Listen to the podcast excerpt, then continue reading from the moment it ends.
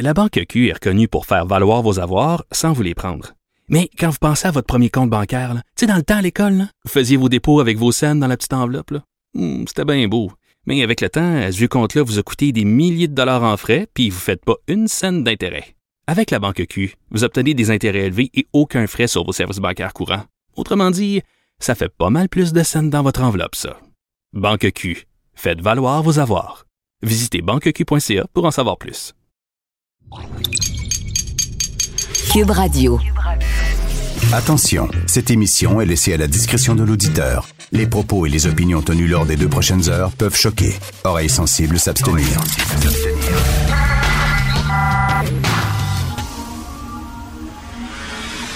Martino. Richard Martineau.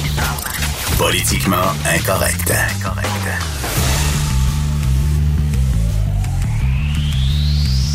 Cube Radio.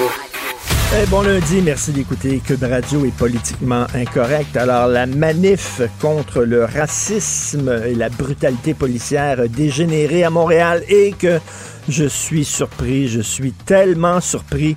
Chaque année, toutes les manifs les plus brutales à Montréal sont justement celles qui devraient manifester contre la brutalité. Hein. C'est, chaque année, c'est vraiment un classique, la manifestation contre la brutalité policière. Finalement, c'est la manif la plus brutale, la plus sauvage. Alors, hier, ça a bien commencé. Puis c'est correct que des gens manifestent contre le racisme. On a tous été choqués par l'affaire de George Floyd. J'ai revu encore ce week-end euh, ce vidéo-là. C'est vraiment extrêmement dur à regarder. Euh, c'est très dur. Bon, c'est, vraiment épouvantable ce qui s'est passé, mais Bon, premièrement, pre- c'est c'est aux États-Unis. À force de regarder des films américains et des séries américaines, on pense qu'on vit aux États-Unis. On pense que leur problème, c'est nos problèmes, que leur réalité, c'est notre réalité, parce que notre culture est tellement américaine qu'on pense qu'on fait partie du même pays. Ça n'a rien à voir. La culture américaine, c'est une chose, et nous autres, on est au Québec. C'est une autre affaire, puis il y a le Canada à côté. C'est une troisième affaire, ça. Tu sais, nos policiers ont rien à voir avec les policiers américains. Oui, il y a un problème de racisme dans la police américaine. On peut en discuter. Il y a un racisme systémique aux États-Unis. On peut en discuter. Mais pas au Québec. C'est pas vrai. Les gens qui prennent la réalité américaine puis qui l'appliquent au Québec, ça n'a rien à voir, ces deux pays. C'est comme si vous disiez ce qui se passe en Italie, c'est exactement ce qui se passe au Québec.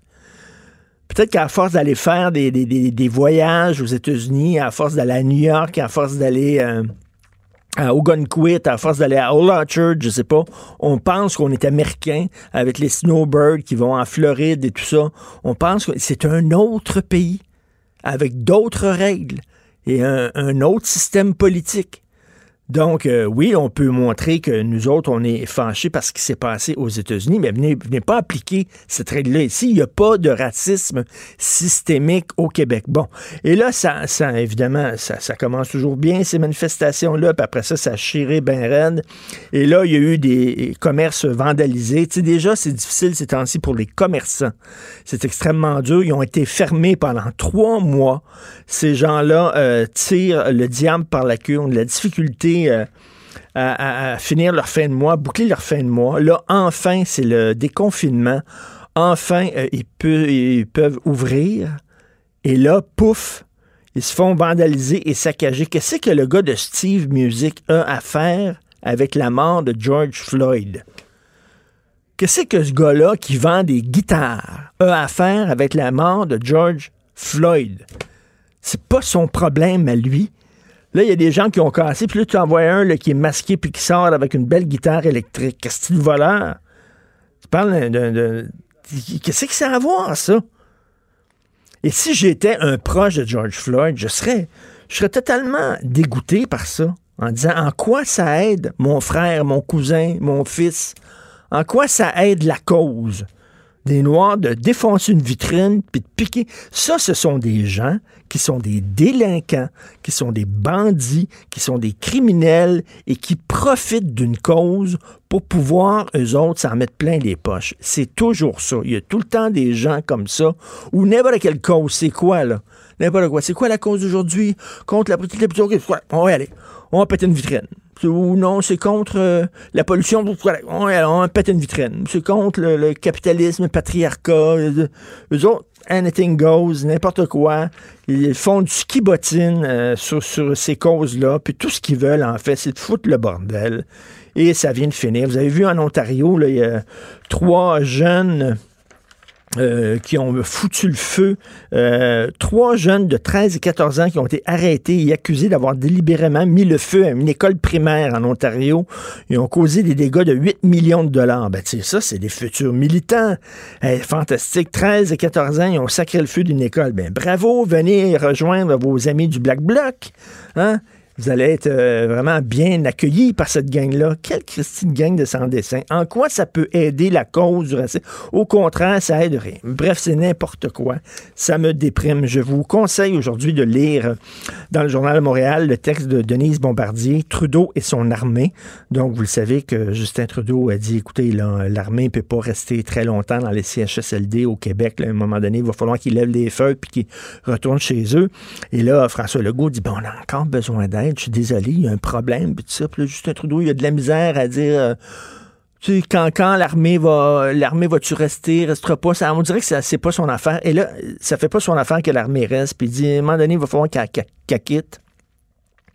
Et là, Denise Bombardier dit, ben, c'est parce que c'est pas l'armée de Justin Trudeau, C'est l'armée canadienne. Et jusqu'à preuve du contraire, le Québec, on fait encore partie du Canada. On fait partie de ce pays-là. On paie une partie de l'armée avec nos taxes et nos impôts. Euh, c'est notre armée aussi, qu'on le veuille ou pas. Euh, est-ce qu'on peut, euh, tu sais, on, a besoin d'aide. C'est comme, si Justin avait honte du Québec. C'est épouvantable. On va vous envoyer l'armée, mais c'est un cadeau que je vous fais. Je m'abaisse à ça. Moi, je, suis un bon premier ministre. Je vais envoyer mon armée vous aider, là, mais comme si on devrait se sentir mal de demander l'armée. C'est notre armée. C'est à nous autres. Ils sont là pour aider. Ils sont venus aider lorsqu'il y avait des inondations. Ils sont venus aider, entre guillemets, quand on avait des problèmes de terrorisme au Québec dans les années 70. Hein. ils sont venus nous aider à lutter contre les méchants terroristes. Ils étaient un peu partout dans les écoles. Euh, dans les cours d'école, je me souviens quand j'étais jeune, j'avais 9 ans, 1970, puis l'armée euh, faisait des entraînements dans, une cour d'école. Donc, c'est notre armée, on a le droit, mais le Trudeau dit, ah, je vais vous je vais m'abaisser à vous là. Puis on verra s'il reste. C'est comme euh, Hello, là. C'est, on, paie, on paie des sous pour ça tout ça. Il veut rien savoir. D'ailleurs, Justin Trudeau, qui est quand même mort de rire, et Emmanuel Latraverse a écrit un excellent blog euh, là-dessus ce week-end, parce que lui, c'est un gouvernement minoritaire. Mais là, le Parlement siège pas. Fait que lui, il, envoie les chèques à gauche et à droite. il est en train de nous endetter pour des années à venir de gonzillards de dollars. Il n'y a aucun compte à rendre. Il se fait pas poser de questions. Euh, il, administre le pays comme s'il était à la tête d'un gouvernement majoritaire, alors qu'il est minoritaire. Il devrait faire attention. Mais ouais, lui, il prend toutes les décisions. Puis ah ouais, des chèques à gauche et à droite, toutes sortes de programmes qui s'accumulent les uns sur les autres. Il y a des fraudes là-dedans. Il on va aller récupérer l'argent qu'on a perdu. Faites-vous-en pas. Après la crise, on va récupérer l'argent. Ben non, là. Vous le savez, tout le monde le sait, on va pas récupérer cet argent-là. Et c'est hyper facile à frauder. Mais lui, il dit non, non, il y a une urgence. Fait que là, il signe des chèques parce qu'il s'ajoute des votes. C'est ça qu'il fait, là. Il faut, ça fonctionne. Ça fonctionne. Il, est il, trône en haut des sondages. Les gens adorent Justin Trudeau parce qu'on croit au Père Noël au Canada. On aime ça recevoir des cadeaux, même si finalement c'est des cadeaux qui, qui, nous, qui nous donne, mais qui a acheté, qui a payé avec notre argent. C'est notre argent à nous. Mais lui est là, ah ouais, le chéquier, un chèque à gauche, un chèque à droite, puis euh, toutes sortes de maudits programmes, et il n'y a pas de compte à rendre parce que euh, il siège pas. C'est comme euh, la démocratie, c'est pas important, c'est une valeur aussi importante. Je, comprends qu'on est en pandémie, là, mais à un moment donné, est-ce qu'on peut lui poser des questions? Est-ce qu'il peut être, être répondre de ses actes? Être imputable. l'imputabilité, qui est une valeur qui est en voie de disparition. Vous écoutez politiquement incorrect. La Banque Q est reconnue pour faire valoir vos avoirs sans vous les prendre. Mais quand vous pensez à votre premier compte bancaire, tu sais, dans le temps à l'école, vous faisiez vos dépôts avec vos scènes dans la petite enveloppe. Hmm, C'était bien beau. Mais avec le temps, ce vieux compte-là vous a coûté des milliers de dollars en frais, puis vous ne faites pas une scène d'intérêt. Avec la Banque Q, vous obtenez des intérêts élevés et aucun frais sur vos services bancaires courants. Autrement dit, ça fait pas mal plus de scènes dans votre enveloppe, ça. Banque Q, faites valoir vos avoirs. Visitez banqueq.ca pour en savoir plus. L'art est dans la manière. Non, c'est pas de la comédie. C'est politiquement incorrect avec Martineau. Nous parlons d'économie, bien sûr, avec l'excellent chroniqueur Michel Girard, euh, qu'on peut lire dans la section argent du Journal de Montréal, Journal de Québec. Michel, la saga du cirque qui continue. Oui, monsieur. On lâche pas. Puis écoute, euh, il faut pas lâcher aussi, là, parce que c'est un dossier qui a pas de bon sens. Alors, ça n'a pas de bon sens que le gouvernement du Québec injecte lui-même directement des fonds publics 200 millions US, deux, ça veut dire 275 millions de dollars canadiens. Euh, ça n'a pas de bon sens parce que, euh, regarde, on a la caisse de dépôt et de placement qui est qui a injecté jusqu'à présent, tiens-toi bien, là. En fait, les engagements de la Caisse jusqu'à présent, là, j'ai totalisé ça, là, 390 millions US, ça veut dire un demi-milliard de dollars. Et, euh, et puis là, on veut rajouter 200 millions de dollars US. Que l'on veuille injecter 200 millions de dollars US, c'est une chose, mais que ce soit des, par l'entremise de fonds publics du gouvernement Legault, je ne l'accepte pas. Il revient à la caisse elle-même. Et regarde, on a notre caisse qui est l'un des plus grands gestionnaires au monde. Ils sont supposés d'être très brillants, eux autres. Là.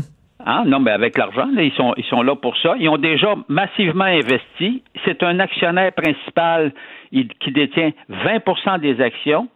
Or, c'est à la caisse à décider si oui ou non ça vaut la peine de continuer à investir. Alors, je comprends pas que le gouvernement Legault se substitue à la caisse de dépôt, comprends-tu, pour injecter des fonds publics. Mais là, il va, il va injecter des fonds publics. euh, c'est quoi? C'est l'argent directement du, du, du, euh, du fonds consolidé, c'est ça? Ben, euh, c'est, par l'entremise d'Investissement Québec. C'est Investissement Québec, c'est l'espèce de bras financier bon, qui, qui, qui est là, là pour évidemment investir dans des entreprises.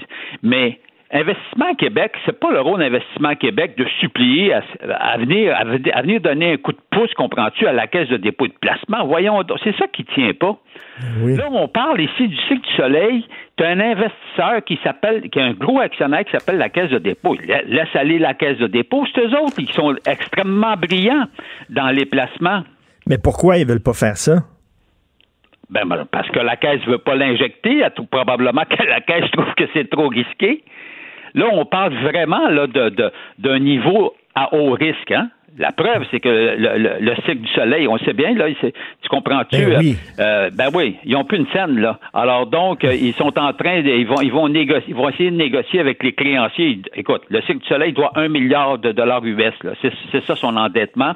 Alors, ils n'ont pas payé euh, ils n'ont pas ils ont pas fait leur dernier versement. Donc à, à ce moment-là, euh, là faut, faut, faut qu'ils négocient avec euh, avec les créanciers pour savoir comment on peut si on peut s'entendre pour essayer de faire survivre le cycle. Mais, mais, on mais est dans une Michel, Michel, à haut je suis sûr que si on mettait léger, la firme léger là-dessus, puis qu'on faisait un sondage là, en disant, en demandant comme aux, aux Québécois, est-ce que vous appuyez euh, le fait que le gouvernement donne autant d'argent au Cirque du Soleil, moi je suis convaincu que les gens diraient non. Je suis convaincu que les gens ne veulent pas ça.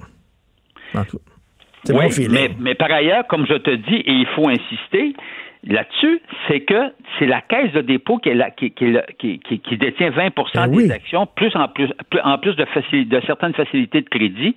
Euh, alors, il revient à la caisse de décider si ou non ça vaut la peine de continuer. Moi, je, je comprends pas que le gouvernement, comprends-tu, vienne vi- vienne rajouter de l'argent alors que la caisse est déjà que- la caisse si la caisse trouve que c'est un c'est un bon placement de, de faire survivre le Cirque du Soleil dans l'état actuel, ben, qu'elle injecte les fonds additionnels. Puis, si, puis si ça va bien, ben évidemment, bravo, bravo à la caisse.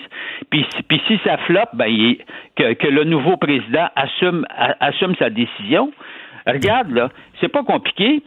Le, le 17 février, pas des farces, le 17 février, la décision, une des premières décisions du, nou- du, du nouveau PDG de la Caisse, Charles Lemont, ça a été d'acheter 10% de Guy la Liberté.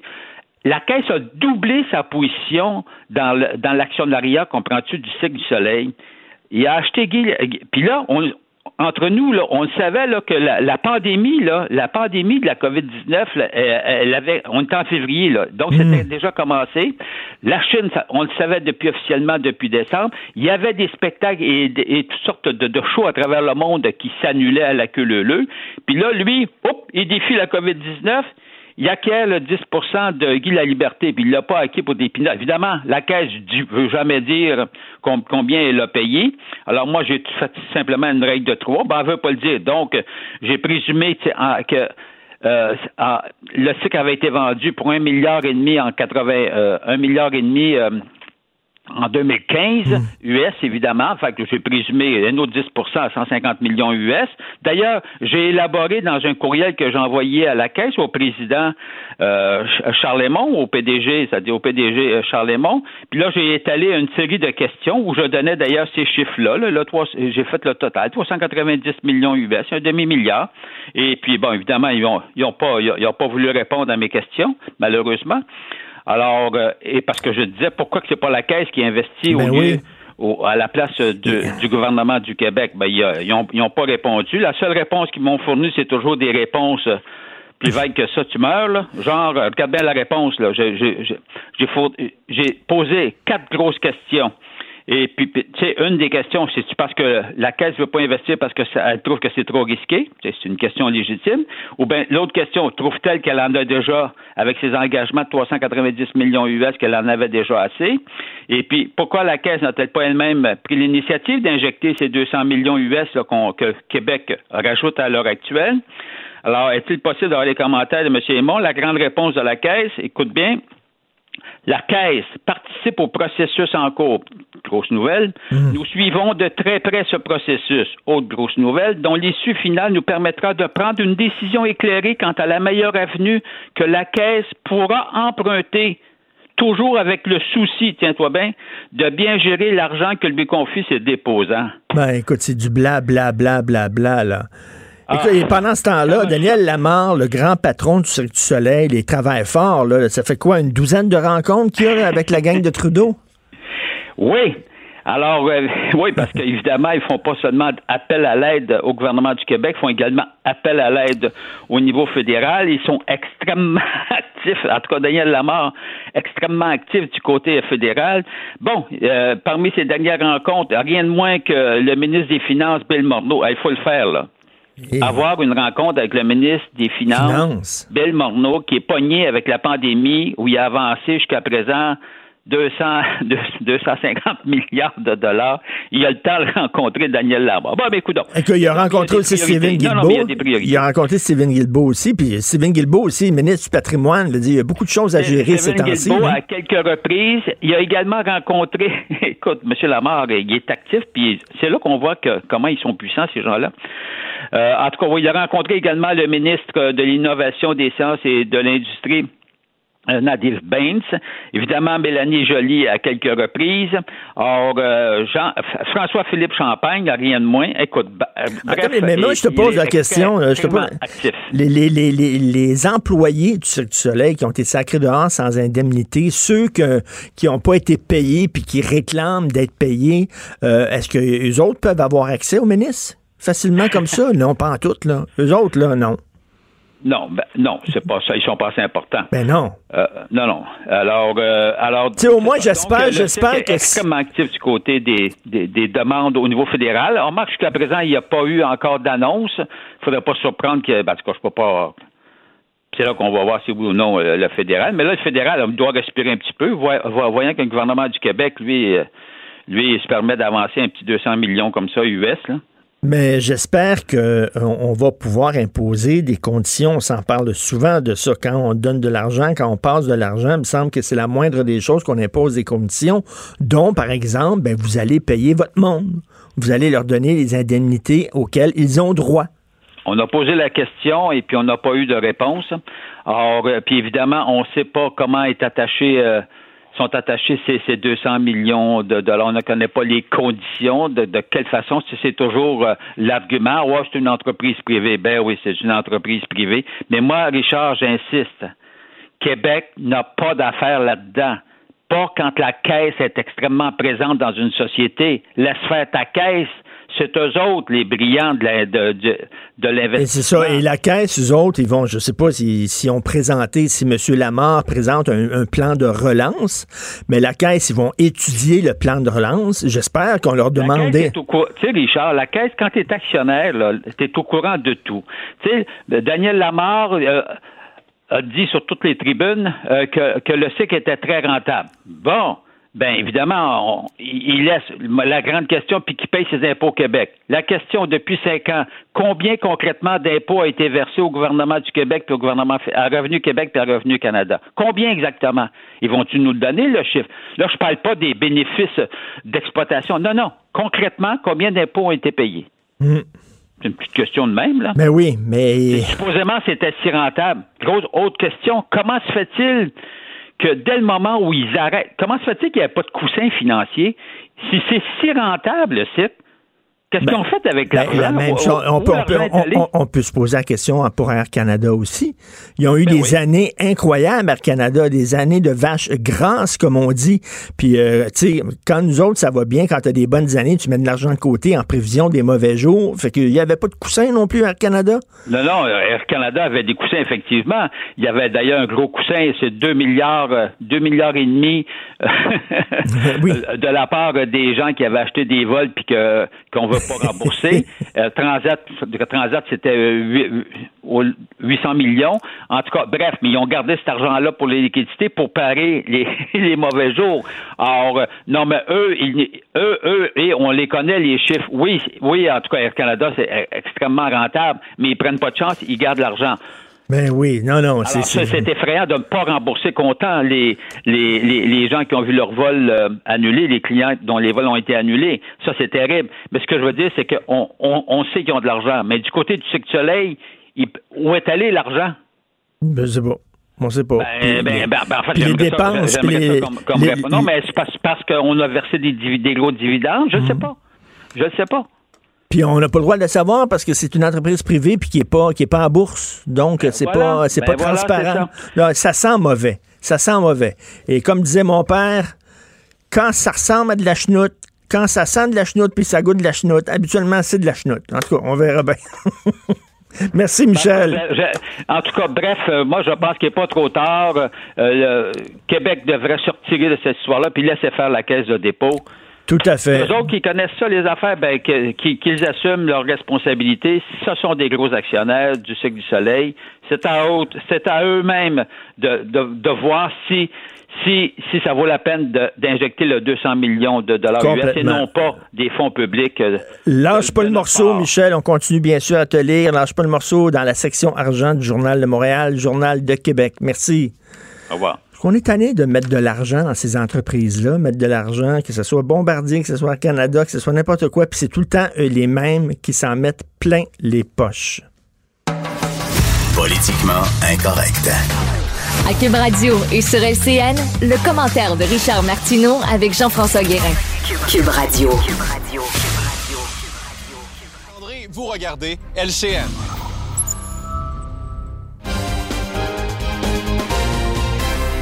Salut Richard. Salut Jean-François. J'aimerais faire un petit cours de géographie aux gens qui ont manifesté hier contre la brutalité policière. Minneapolis, c'est pas au Québec, c'est aux États-Unis. Mm-hmm. Oui, ça nous a tous choqués profondément ce qui s'est passé, tout à fait. Mais tu sais, c'est aux États-Unis. Ils ont leur police, ils ont leur culture. C'est pas, on n'a pas les mêmes problèmes ici à Montréal. Faut, faut relativiser un peu les choses. Par ailleurs, on voit des initiatives là, de, fermeture de rue pour aider les commerçants. Est-ce que tu y crois?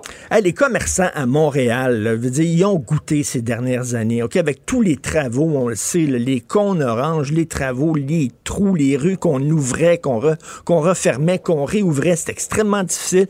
Après ça, la pandémie, fermée pendant de nombreux mois. Là, enfin, on déconfine et là, les, commerces veulent enfin respirer. Et là, Valérie Valérie Plante est en train de transformer la ville de Montréal en énorme piste cyclable. Écoute, les commerçants, là, ils ont besoin de respirer. Et là, entre autres, sur la rue euh, Sainte-Catherine, euh, il y a la moitié de la rue qui est devenue maintenant une avenue piétonne. Après ça, l'autre, ben, tu as juste un peu d'espace pour la circulation d'une automobile et il n'y a pas de stationnement. Et là, vraiment, les commerçants, c'est comme s'ils se sortaient de l'eau et la mairesse, au lieu de les aider, appuyait sur leur tête et les renfonçait encore dans le fond de la piscine. Parce que la rue Sainte-Catherine, on s'entend, là, c'est pas un commerce de proximité. C'est pas comme quand tu vas faire, mettons, tu t'en vas chez le boulanger du coin, à 3-4 rues de chez toi, tu achètes mhm. un pain, puis après ça, tu vas acheter les oranges et tu reviens avec un sac dans la main. Ce sont des gros achats que tu fais euh, sur la rue Sainte-Catherine, euh, avec beaucoup de sacs. Tu fais pas ça en vélo, là. Je veux dire, puis tu sais, on mhm. essaie d'encourager les gens à ne pas trop prendre les transports en commun ces temps-ci.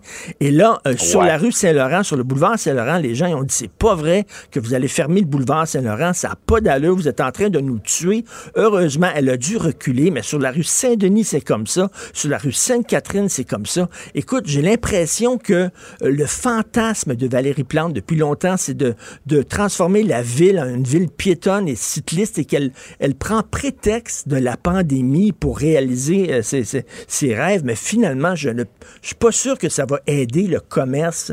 C'est très, très, très difficile de circuler. Euh, les automobilistes sont vraiment pas bienvenus à Montréal. Oui, et les commerçants ont cruellement besoin de clients. Ils ont, cruellement besoin de clients, ils ont besoin de nous.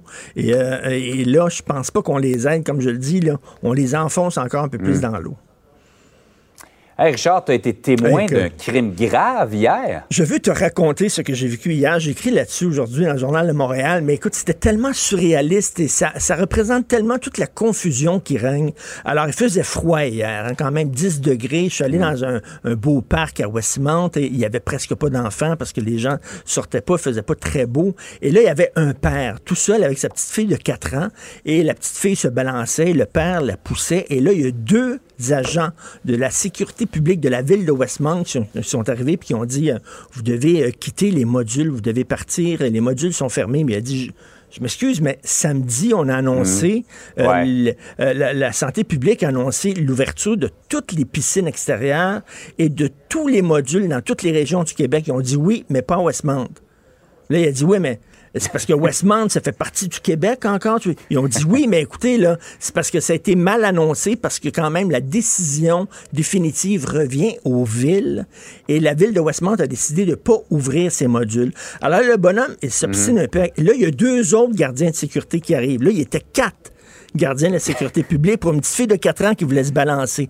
Et là, il commence à discuter avec. Et là, il y a trois policiers du SPVM à cheval qui arrive, OK?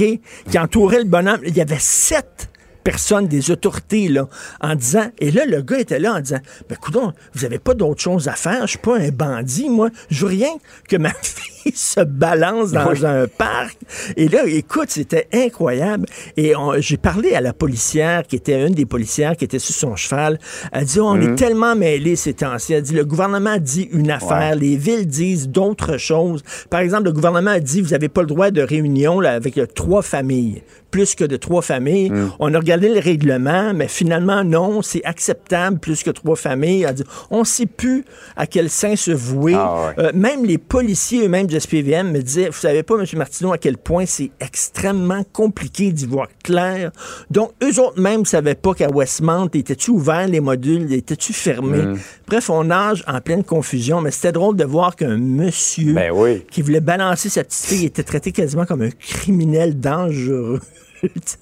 Mais c'est vrai qu'il n'y a rien de simple par les temps qui courent, mais je regarde dans ma municipalité, moi, les aires de jeu sont encore entourées d'une banderole comme quoi ils sont fermés. Encore? Alors vraiment, regardez près de chez vous, informez-vous, euh, c'est pas clair. C'est pas clair du tout. Même les policiers savent pas vraiment exactement démêler tout ça. Richard, bonne journée. Bonne journée. Richard Martineau. Politiquement incorrect. Cube Radio. Et que ça va mal aux États-Unis, puis ces temps-ci, je pense à mon chum Michel Barrette. Euh, Michel, vous le savez, les États-Unis, il y a quasiment le drapeau américain tatoué sur le cœur. Euh, il a fait, je sais pas combien de fois la route 66. Il connaît ce pays-là d'un bord et de l'autre, et il doit tellement être découragé euh, quand il regarde la télévision. Salut Michel. Monsieur Richard, avant de parler des États-Unis, l'histoire, l'anecdote que tu viens de raconter autour du parc, si c'était dans un film, là, on dirait que les scénaristes ont dérapé. On dirait, ça se peut pas, là. C'est n'importe quoi. Écoute, il y avait deux agents de sécurité. Après ça, deux autres qui se sont ajoutés. Mais moi, quand j'ai vu la police monter, arriver, là, je capotais, là. Capotais. Comme on capote d'ailleurs de voir ce qui se passe aux États-Unis. Oui, et t'as raison, j'adore les États-Unis. Je la traverse de, du nord au sud, de l'est à l'ouest, euh, le plus souvent possible, parce que j'ai, je sais pas, un attachement. J'ai un attachement euh, nostalgique. Je sais pas si quand j'étais jeune, euh, la musique, le cinéma, la route, Jack Kerouac, la 66, ça m'a... C'est les mythes, hein? C'est les mythes américains, toi. C'est Kennedy, c'est Marilyn, c'est James Dean, c'est ça, là.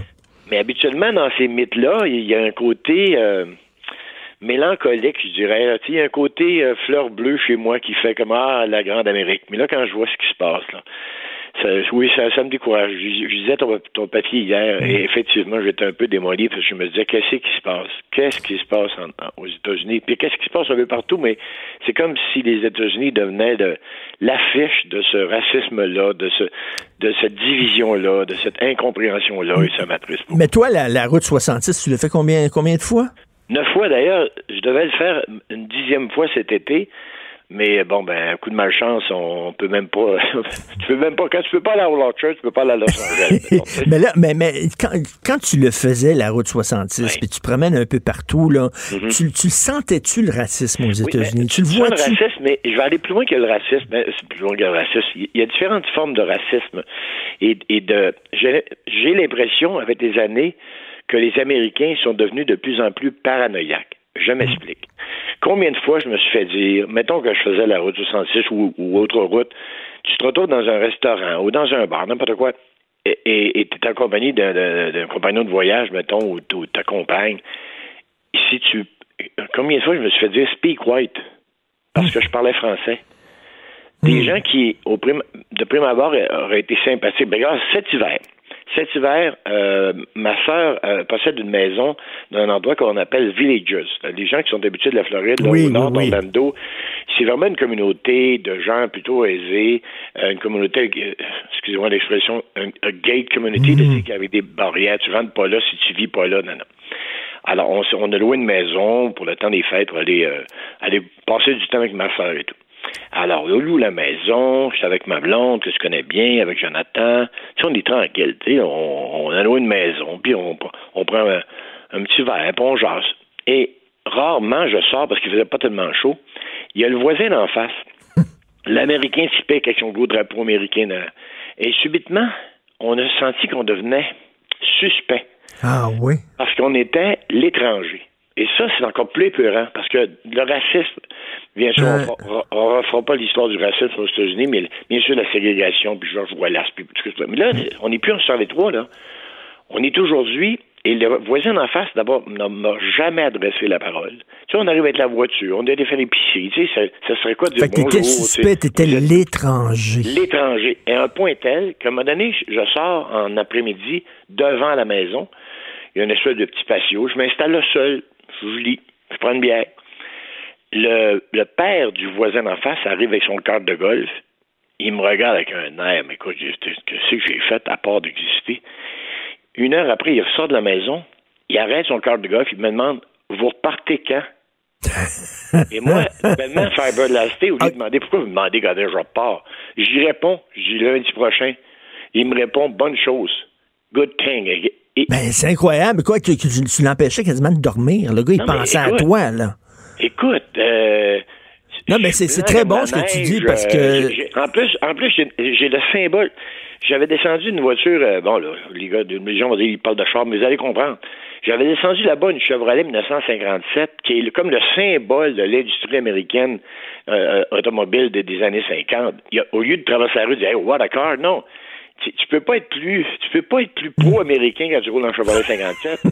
tu, tu dire, j'ai pas enlevé le drapeau américain qu'il y avait dans la maison, mais j'étais suspect. On est dans un restaurant.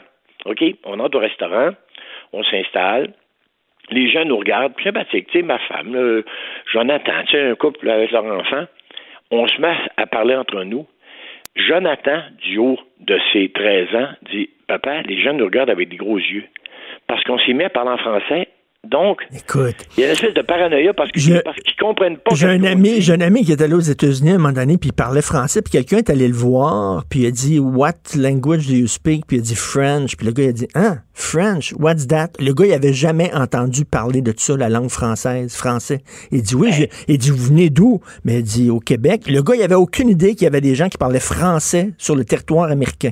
Ben, écoute, je me suis fait demander d'où je venais. On a le réflexe de répondre Montréal, parce que si tu réponds Saint-Marche sur Richelieu, ils ont vraiment le champ. On, souvent, on, répond Montréal, tu sais, en disant, ben, c'est une référence. Puis, la personne m'a demandé, c'est en France, ça? Parce que je parlais français, ça va pas bien. Alors, quand un enfant de 13 ans se sent je vais dire comme ça, menacé par le regard des gens dans un restaurant parce, parce qu'on parle français, puis l'espèce de paranoïa fait qu'ils ont l'impression que parce qu'ils comprennent pas ce qu'on dit, ce qu'on dit doit être suspect. Ils sont, ils sentent menacés. Et, ce, qui est, ce qui est triste, là, c'est qu'il y a deux Amériques. Tu, sais, tu le sais, toi, toi comme moi, on est des fans du Rat Pack. Et comment, comment euh, Frank Sinatra a aidé Sammy Davis Jr., comment ben il, a imposé... il refusait de jouer dans des endroits où Sammy Davis Jr. n'allait pas avoir le même le même traitement que lui. Je veux dire, parce que sinon, il était obligé, Sammy Davis, de rentrer par la, par la porte d'en arrière, par la cuisine, puis il avait le droit de monter sur scène, mais il pouvait pas coucher dans l'hôtel où il allait performer. Et, donc, Frank Sinatra a lutté contre le racisme. Hugh Hefner, le, propriétaire de Playboy, il avait son émission à la télévision à un moment donné et il imposait, lui, des chanteurs puis des musiciens noirs dans son émission alors que ça se faisait pas. Il n'y en avait aucun, aucune émission où il y avait des noirs à la télé. Lui, Hugh Hefner, le président de Playboy, l'imposait. Donc, il y a eu une Amérique comme ça qui était, qui était anti-racisme. Mais, euh, une Amérique qui, heureusement, existe encore, mais qu'on voit de moins en moins. Oui. Et, qui est pas, qui est pas représenté parce que quand on a un clown comme, euh, comme euh, Trump à, la présidence, qui, qui excusez-moi, mais a bien plus le don de diviser que de que de réunir, ben c'est comme si cette voie-là n'a plus, euh, plus sa place. On, on, la sent moins. Oui, et toi, mettons, il n'y a, pas de pandémie demain. C'est terminé, on a le vaccin, mm-hmm. c'est fini, on rouvre les frontières. Tu retournerais-tu aux États-Unis tout de suite euh, dans, la situation où c'est? c'est pas drôle, hein? C'est pas drôle. Normalement, je devrais te répondre immédiatement. Ben oui, j'ai juste hâte de prendre la route puis de ben faire ma dixième 66. Mais euh, si je, je, je le ferais pas en famille. C'est pas drôle ce que je te réponds, là. Je veux dire, je prendrais la route, mais je le ferais pas avec mes. Je le ferais pas. Euh, je sais pas, je, je, je, reconnais plus cette Amérique-là. Cette mm. Amérique-là. Puis à la limite, euh, à la limite, en plus, j'ai l'impression que d'ici au mois de novembre, ça va être de pire en pire. Hmm. J'espère d'abord que les manifestations vont cesser. Manifestations où tu as des gens qui, ont, qui sont vraiment là pour manifester, pour, pour s'élever contre le racisme, contre le, le, le meurtre du, de celui dont j'oublie le nom. George Floyd. Hein? Ouais, mais t'as aussi des pilleurs, t'as aussi des gens qui profitent de ça pour faire de, pour, pour dévaliser, puis pour ben oui. puis pour détruire et tout. Alors, là où le discours passe pas, parce que tu dis, regarde, il y, en a plus de discours. en même temps, eux autres, ils disent, mais on était cœurés, là, tu on était en colère, je veux bien, là, mais en quoi ça, en quoi ça sert ta communauté de sacrer le feu partout, de défoncer des commerces, des commerces même qui peuvent être de propriété par, euh, euh, qui appartiennent à des Noirs? Ben, ben, euh, en 68, après l'assassinat de Martin Luther King, lorsqu'ils ont brûlé euh, Los Angeles, je veux dire, il y a plein de justement de, commerçants noirs, d'hommes d'affaires noirs ou femmes, d'affaires noires qui ont tout perdu. Tu sais, comme euh, là, à Montréal, ils ont défoncé Steve Music. Tu m'as dit que c'est que le gars de Steve Music lui a affaire avec la mort de George Floyd? Esprit, il n'y a rien à. Tu sais, mais, mais sauf qu'on a l'impression que les États-Unis, c'est vraiment là, comme c'est à deux doigts de l'explosion. Oui, puis, euh, en plus, je, te disais d'ici au mois de novembre, parce que le pays déjà, avant même les émeutes, le pays est déjà divisé. Parce qu'on n'a jamais vu autant de tensions entre deux, tu mettons, entre démocrates et, républicains, je veux dire, ils ont toujours cohabité avec deux pensées, deux, deux manières d'aborder la politique, deux, deux, mhm. deux, offres différentes. Mais là. Mais ils pouvaient se parler. Ils pouvaient, se parler. Là, c'est rendu, ils sont craqués chacun de leur bord. Oui. Crinqués, crinqués, chacun de leur bord. Puis si tu leur parles, ils vont dire, mais écoute, je réponds à, je réponds aux insultes de l'autre côté. Tu sais, c'est toujours la même affaire, là. Oui. Non, c'est dommage, c'est dommage parce que l'Amérique que t'aimes puis l'Amérique que j'aime, là, puis qui existe encore, comme tu dis, là, ça peut être un grand pays, mais tu sais, euh, François Brousseau du Devoir aujourd'hui écrit c'est un pays exceptionnel, autant dans sa grandeur que dans sa décadence. Et voilà. C'est ça. Denis Arcand euh, visait juste Tout à fait. de l'Empire américain. Ben écoute, bonne fin de confinement, bonne continuité, Michel. C'est gentil. Merci. Ben, euh, Vive l'Amérique. Oui, merci d'avoir pris le temps de nous parler. Michel Barrette, merci, salut. La Banque Q est reconnue pour faire valoir vos avoirs sans vous les prendre. Mais quand vous pensez à votre premier compte bancaire, tu sais, dans le temps à l'école, vous faisiez vos dépôts avec vos scènes dans la petite enveloppe. Hmm, c'était bien beau. Mais avec le temps, à ce compte-là vous a coûté des milliers de dollars en frais, puis vous ne faites pas une scène d'intérêt. Avec la Banque Q, vous obtenez des intérêts élevés et aucun frais sur vos services bancaires courants. Autrement dit, ça fait pas mal plus de scènes dans votre enveloppe, ça. Banque Q, Faites valoir vos avoirs. Visitez banqueq.ca pour en savoir plus. Martino, le seul qui peut tourner à droite sur la rouge à Montréal. Politiquement incorrect. Mais c'est politiquement correct de l'écouter. Gilles Proulx. Le où, quand, comment, qui, pourquoi ne s'applique pas sa ricanade? Parle, parle, parle, genre, genre, genre. Gilles Proulx. C'est ça qu'il manque tellement en matière de journalisme et d'information. Voici le commentaire de Gilles Proulx.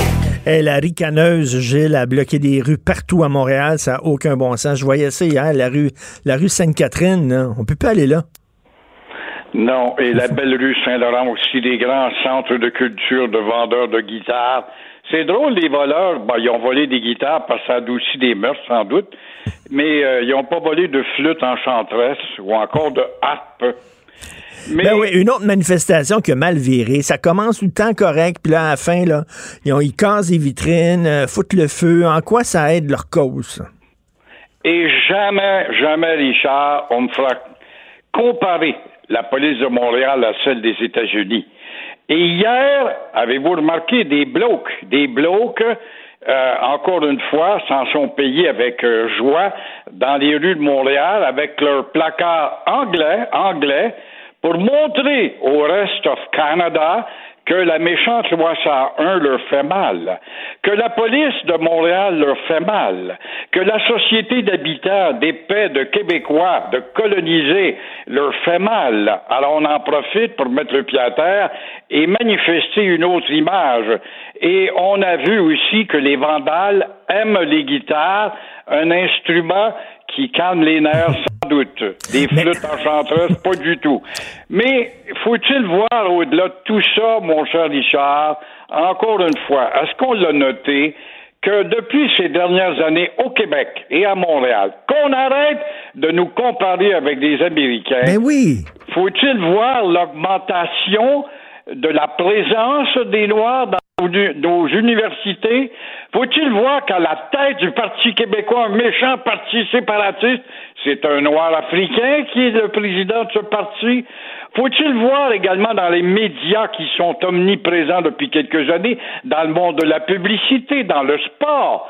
Alors, la seule, seule solution à ça, c'est une intensification quitte à les encadrer eux parce que peut-être sont encore isolés à cause de la couleur de leur peau, les encadrer pour les cheminer vers l'éducation. Mais Gilles, Gilles, c'est très simple, c'est qu'à force de regarder des séries américaines, des films américains, on pense qu'on vit aux États-Unis.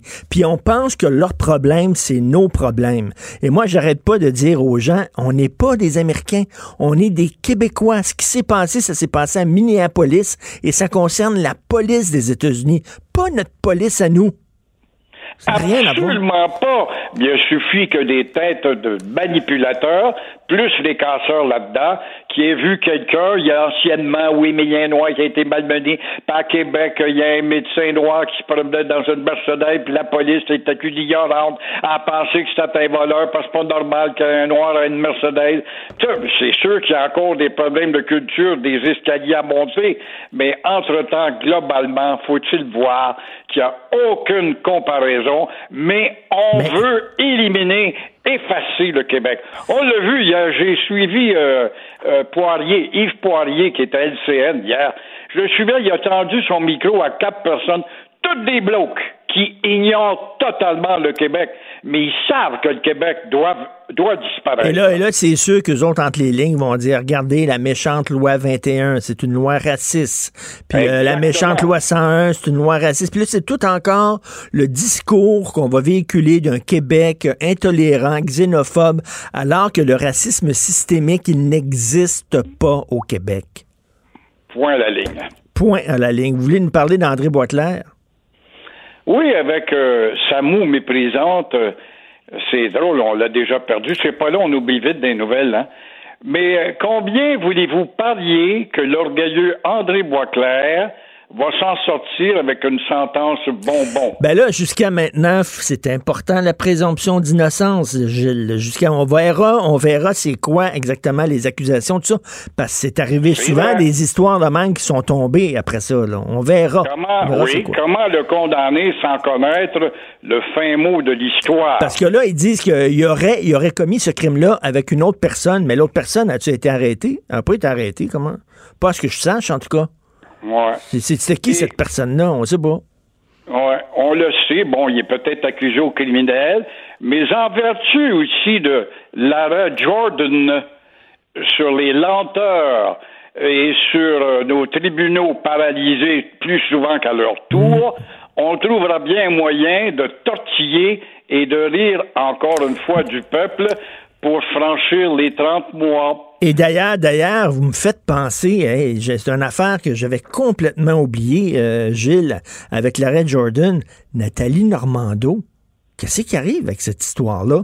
Ça va tomber, ça aussi? L'exemple. Et la même chose aussi. Est-ce qu'on risque pas de répéter à peu près la même histoire avec Gilbert Rozon, d'un dénommé Salvaille?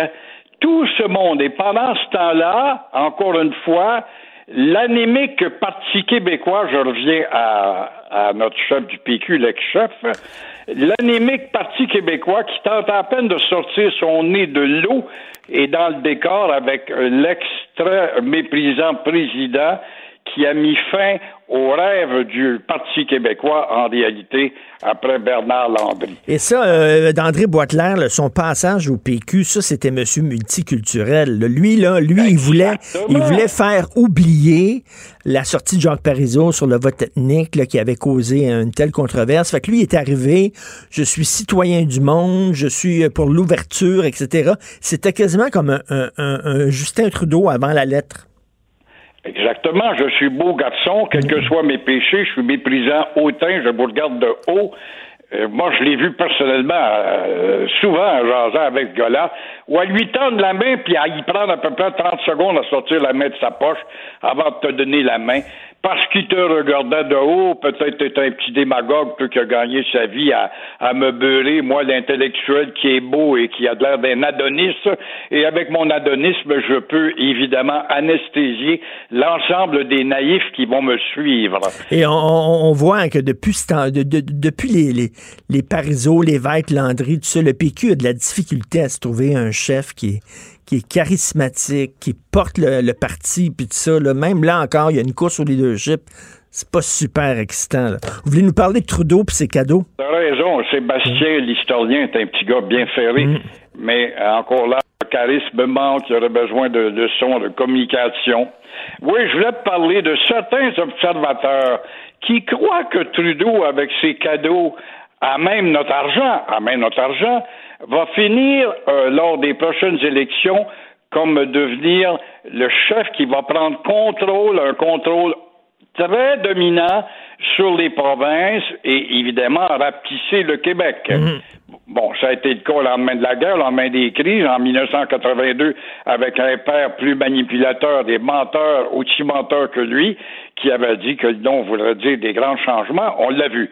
Mais mais de 82 à nos jours, c'est vrai que le mouvement souverainiste est atténué, mais euh, il y aura d'abord une maudite dette à rembourser, premier obstacle.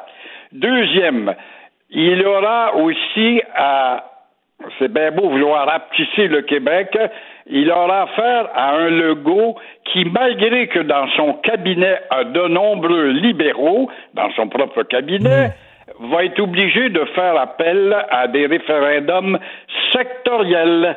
Et là, il risque de gagner, d'autant plus qu'il a aussi l'Ontario de son bord depuis quelque temps, parce que Rob Ford, on peut y lancer de la boue si on veut, il est bleu et il n'est pas rouge, et il a des conversations assez soutenues avec le Go, et feront cause commune sur une autonomie plus accrue pour ces deux blocs du Canada-là, que sont l'Ontario et le Québec. Alors euh, que Justin se calme les nerfs s'il s'imagine redevenir l'arrogant de son père. Oui, oui, puis la, la, la, façon là, dont il traite le Québec avec l'armée, là, en disant Oh, on va. C'est, c'est comme si c'était son armée à lui, puis qu'il daignait nous la passer là, pour nous sortir du trou. Mais c'est pas son armée à lui, c'est notre armée à nous. Certainement, on paye 23% de taxes dans Ben ce oui. budget-là, nous autres. Ben Alors, ouais. Non, non, le il est là. 22e est à nous autres, à ce que je sache. À ce que je sache, moi aussi, c'est comme s'il nous faisait, c'est une fleur qui nous fait. Oh, OK, je vais vous envoyer mon armée personnelle pour vous aider, mais vous êtes mieux, vous êtes mieux de vous, euh, vous ramasser, là, parce que c'est ça, c'est assez méprisant. exactement. Pilate qui parle à Hérode, je vais te donner un coup de main pour que tu puisses crucifier le Christ. Vous êtes en forme. Merci beaucoup, Gilles. On se reparle un peu plus tard euh, cette semaine. Merci. Au revoir. Salut. La Banque Q est reconnue pour faire valoir vos avoirs sans vous les prendre. Mais quand vous pensez à votre premier compte bancaire, là, tu sais, dans le temps à l'école, là, vous faisiez vos dépôts avec vos scènes dans la petite enveloppe. là. Hmm, C'était bien beau. Mais avec le temps, à ce vieux compte-là vous a coûté des milliers de dollars en frais, puis vous ne faites pas une scène d'intérêt. Avec la Banque Q, vous obtenez des intérêts élevés et aucun frais sur vos services bancaires courants. Autrement dit, ça fait pas mal plus de scènes dans votre enveloppe, ça. Banque Q. Faites valoir vos avoirs. Visitez banqueq.ca pour en savoir plus. Richard Martineau. Politiquement incorrect. Cube Radio.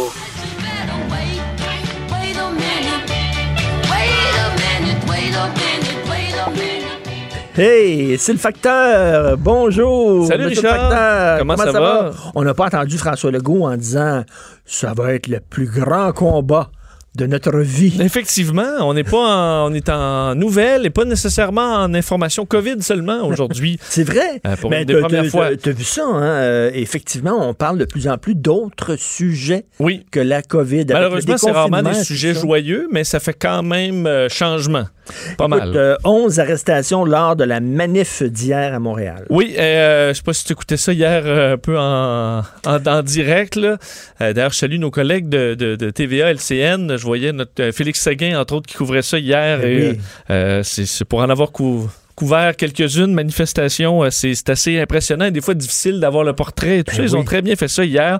Euh, et euh, Puis, tu sais, souvent, les, les- les- journalistes sont pas bienvenus dans ces manifestations-là parce que, tu t'es considéré comme un, un suppôt du pouvoir. Oui, mais ça c'était pour avoir couvert beaucoup de manifestations étudiantes à cette époque-là. C'était Eh boy. difficile, surtout, euh, je même les gens de euh, Radio-Canada aussi, là, leurs caméras poussées et tout ça. Alors, euh, euh, sais, aux États-Unis, là, ils ont, ils ont comme, euh, ils ont comme manifesté devant les bureaux de CNN.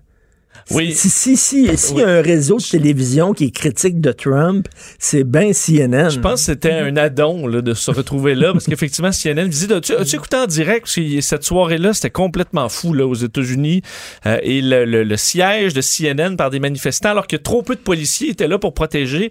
Tu voyais le journaliste qui essayait de filmer ça sans savoir si des centaines de manifestants allaient investir. Puis là, t'imagines euh, Puis là, la tu te dis, mais destruction quel- du studio. euh, Pourquoi ils veulent démolir CNN? CNN, ils sont hyper anti-Trump. Ouais, ça montre que quand une manifestation, euh, une partie qui perd la carte, ben euh, il n'y a plus nécessairement de cause derrière ça. C'est un peu ce qui est arrivé euh, hier euh, à Montréal. faut rappeler donc euh, on a eu droit à une manifestation pacifique là, quand même hier avant que ça dégénère pour un petit groupe, mais il faut quand même le dire là, hier euh, vers 17 heures devant la place des Arts, des milliers de protestataires qui se sont rassemblés en appui évidemment euh, euh, bon à, ceux qui manifestent aux États-Unis. Et euh, tout s'est relativement bien passé au début là, vers 18 heures. La foule qui a commencé à marcher depuis le, le- le- le parc du quartier des spectacles mais jusqu'au à côté du quartier général du SPVM on scandait bon Black Lives, Lives Matter mais oui, également des liens avec Freddy Villanueva qui revenait Ah, tué en 2008 euh, à C'est Montréal-Nord un autre contexte, c'est une autre affaire. C'est c'est deux histoires complètement différentes. Voyons. Et euh, il y a eu une minute de silence, moment plus solennel, les manifestants qui ont mis un genou à terre, le poing en l'air, euh, et euh, manifestation qui s'est ensuite dissoute à peu près vers 19h.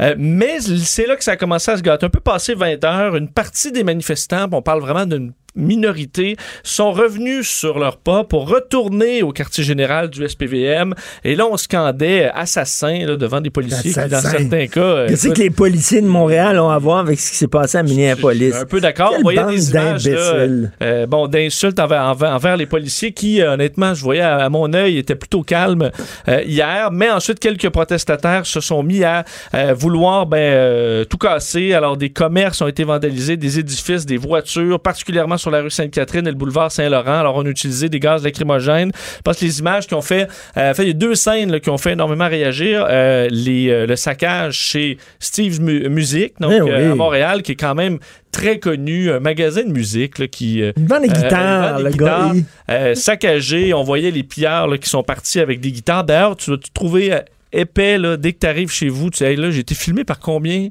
Un voleur, là, il va éteindre la petite caméra de sécurité qui est là. Là, il y a 200 personnes avec leur téléphone. des- le gars, il est parti comme avec une Gibson. C'est cher en question. C'est cher, mais est-ce que pour 400 dollars, Mais tu oui. te retrouver, euh, parce qu'il y en a plusieurs, leur visage est clairement visible à la télévision, vont se faire arrêter sous peu. D'ailleurs, certains se sont fait arrêter. Tu veux dire, tu te ramasses au centre-ville, Richard, avec ta grosse guitare, là. Tu peux pas la cacher dans, tu peux pas la cacher dans tes poches, là. Tu peux pas rentrer dans le métro avec. Alors, plusieurs se sont fait arrêter. Euh, Instochek également qui a été, euh, qui a été vandalisé. Euh, les, euh, un édifice également à l'angle des rues Saint-Urbain et Président Kennedy. D'ailleurs, on a envoyé un qui essayait de mettre le feu à l'édifice avec euh, une euh, espèce de fusée de détresse, mais qui essaie de rentrer ça par les fenêtres pour mettre le feu. Une situation donc que plusieurs ont dénoncé, qu'on doit quand même séparer de la manifestation pacifique parce que il y avait plusieurs casseurs qui semblaient davantage des anarchistes euh, que des, euh, des gens qui défendent quelque cause que ce soit. Donc, euh, 11 arrestations, une autre nuit difficile aux États-Unis. Ouais, ça n'arrête pas, là. Aux États-Unis, c'est par centaines là, des arrestations. Hier, c'était quand même un peu moins intense euh, que pendant le reste du week-end, parce qu'entre autres, forces policières et de la garde nationale, là, écoute Richard, les quantités de, de services de sécurité, c'est impressionnant. 200 manifestants au moins ont été arrêtés à New York, majoritairement à Manhattan et Brooklyn, mais également euh, à Los Angeles. On parle d'arrestations par centaines, Santa Monica, San Diego, Charlotte en Caroline du Nord également. Alors une nuit encore une fois très très difficile. Combien on en aura de suite là, euh, de ces manifestations euh, particulièrement Ouais. difficiles? Et il faut rappeler en période euh, de pandémie. Pandémie. Alors, est-ce qu'on risque la sécurité et la santé de certains en se, se regroupant comme ça? On verra l'effet. Écoute, euh, déconfinement, euh, samedi, quelqu'un m'envoie, c'est toi qui m'as envoyé ça là, en disant, là, ils viennent d'ouvrir les piscines extérieures puis les parcs. Fait que là, moi, je dis à mon fils, ah ouais, let's go, on pogne un sac, on met nos maillots là-dedans, les serviettes, tout ça. Ouais, je connais deux, trois piscines, le fun. Ouais. On dit, ah, les piscines étaient fermées. Puis là, euh, mon fils voulait jouer dans des modules d'un parc. Les, les modules fermé. étaient fermés. Oui. Ça veut dire que, euh, ils disent, Ah, ça va être, à partir de là, à partir de, d'aujourd'hui, il y a un communiqué, partout au Québec, ça va être ouvert. Pas vrai? Bon, mais euh, Ouais, ouais. et, et désolé pour toi pour les cheveux parce que c'est pas tout de suite à Montréal, mais euh, Là, c'est euh, l'ouverture des, des salons de coiffure, Salon de coiffure. pas à Montréal. c'est quand même très attendu. C'est le 15 juin pour, euh, pour la CMM, euh, mais à l'extérieur de la CMM, c'est le 1er juin, donc aujourd'hui, date qui était attendue, je pense, par plusieurs. Mais, mais à Montréal, le problème, Oui. c'est les CHSLD.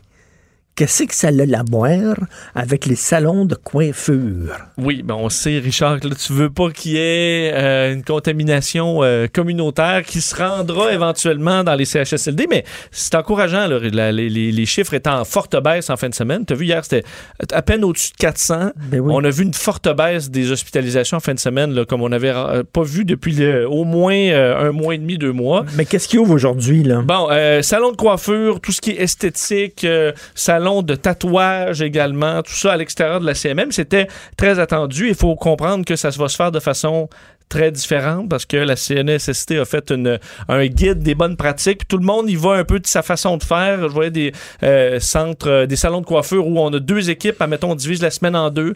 Alors, s'il y a une équipe qui, où il y a une infection, on sera capable de rouler à 50% quand même sans tout fermer. Euh, les clients qui auront des masques, à part pour les soins esthétiques du visage, qui semblent quand même inquiéter euh, certains dans ce milieu-là parce que si tu fais un facial, Richard, t'es t'es très proche, là, Ben visage oui. à visage. En même temps, tu dis, est-ce qu'on peut sauter un facial euh, Péter les points noirs. Euh, là. ouais, c'est ça, peut-être quand même, plus que les cheveux. Alors, les dentistes sont, sont verts aussi. Euh, les dentistes, écoute, ça rouvre-tu aujourd'hui? Euh, parce que que, oui. c'est- évidemment, c'est pour les urgences. Euh, tu vois, je, Les je services de toilettage pour chiens. Toilettage pour chiens. Je sais pas. Bon, mais tu vois, il y a plusieurs choses qui, Plusieurs choses qui qui ouvrent. rouvrent aujourd'hui à l'extérieur de Montréal. Alors, et il y a des files d'attente, évidemment, parce que si vous appelez votre coiffeur, votre coiffeuse, ça se peut qu'il y ait une bonne, euh, une bonne liste de gens qui passent avant vous. D'ailleurs, attendez-vous à des prix euh, plus élevés parce que, euh, évidemment, en raison de la- de la- de la- de l'achalandage qui devrait être séparé. Dentisterie, physio, ostéopathe, ergo, chiro, massothérapie, les psychologues, les sexologues, les homéopathes. Écoute, là, tout, tout au venu. Il y a pas mal d'affaires qui ouvrent aujourd'hui. C'est quoi, t'as le plus hâte de voir là-dedans, ton dentiste? Ou... Euh, Mon ostéopathe? Mon, mon, mon barber. Mon barbier. Pour là. vrai? Pour mes cheveux. Pas pour les cheveux, oui. Mes cheveux commencent à être longs. Réouverture graduelle des palais de justice à travers la province, ça c'est extrêmement important. Et la réouverture, bien sûr, des garderies dans le Grand Montréal. Donc le plan de déconfinement culturel qui va être dévoilé aujourd'hui. Oui, à 13h, point de presse où là, François Legault euh, y sera, mais sera accompagné de la ministre de la Culture et des Communications, Nathalie Roy, euh, pour annoncer le programme d'aide financière et un plan de déconfinement pour l'industrie culturelle. On se souvient de la dernière annonce qui avait frustré beaucoup de monde dans le milieu de la culture où on s'attendait à quelque chose de plus substantiel. Puis dans le fond, c'était pour nous annoncer l'ouverture des cinéparcs là, et des musées.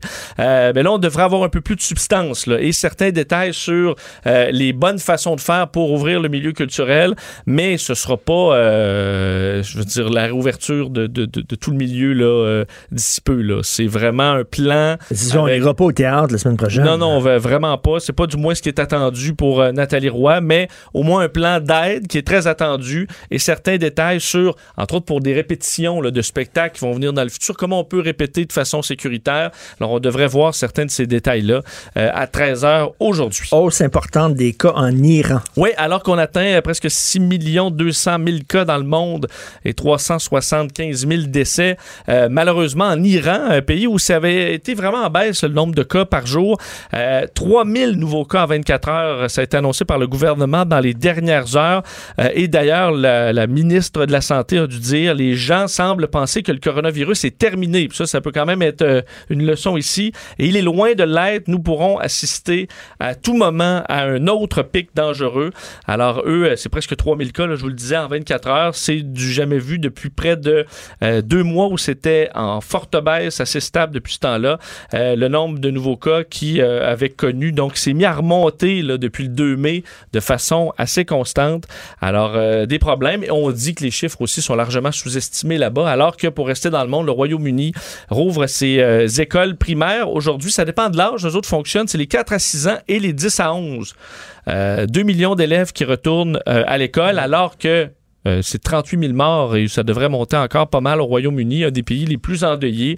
Et ben, comme ici, Richard, quand tu touches aux écoles, ça, ça fait Ben débat. oui. Alors, euh, en Angleterre, c'est le gros sujet aujourd'hui.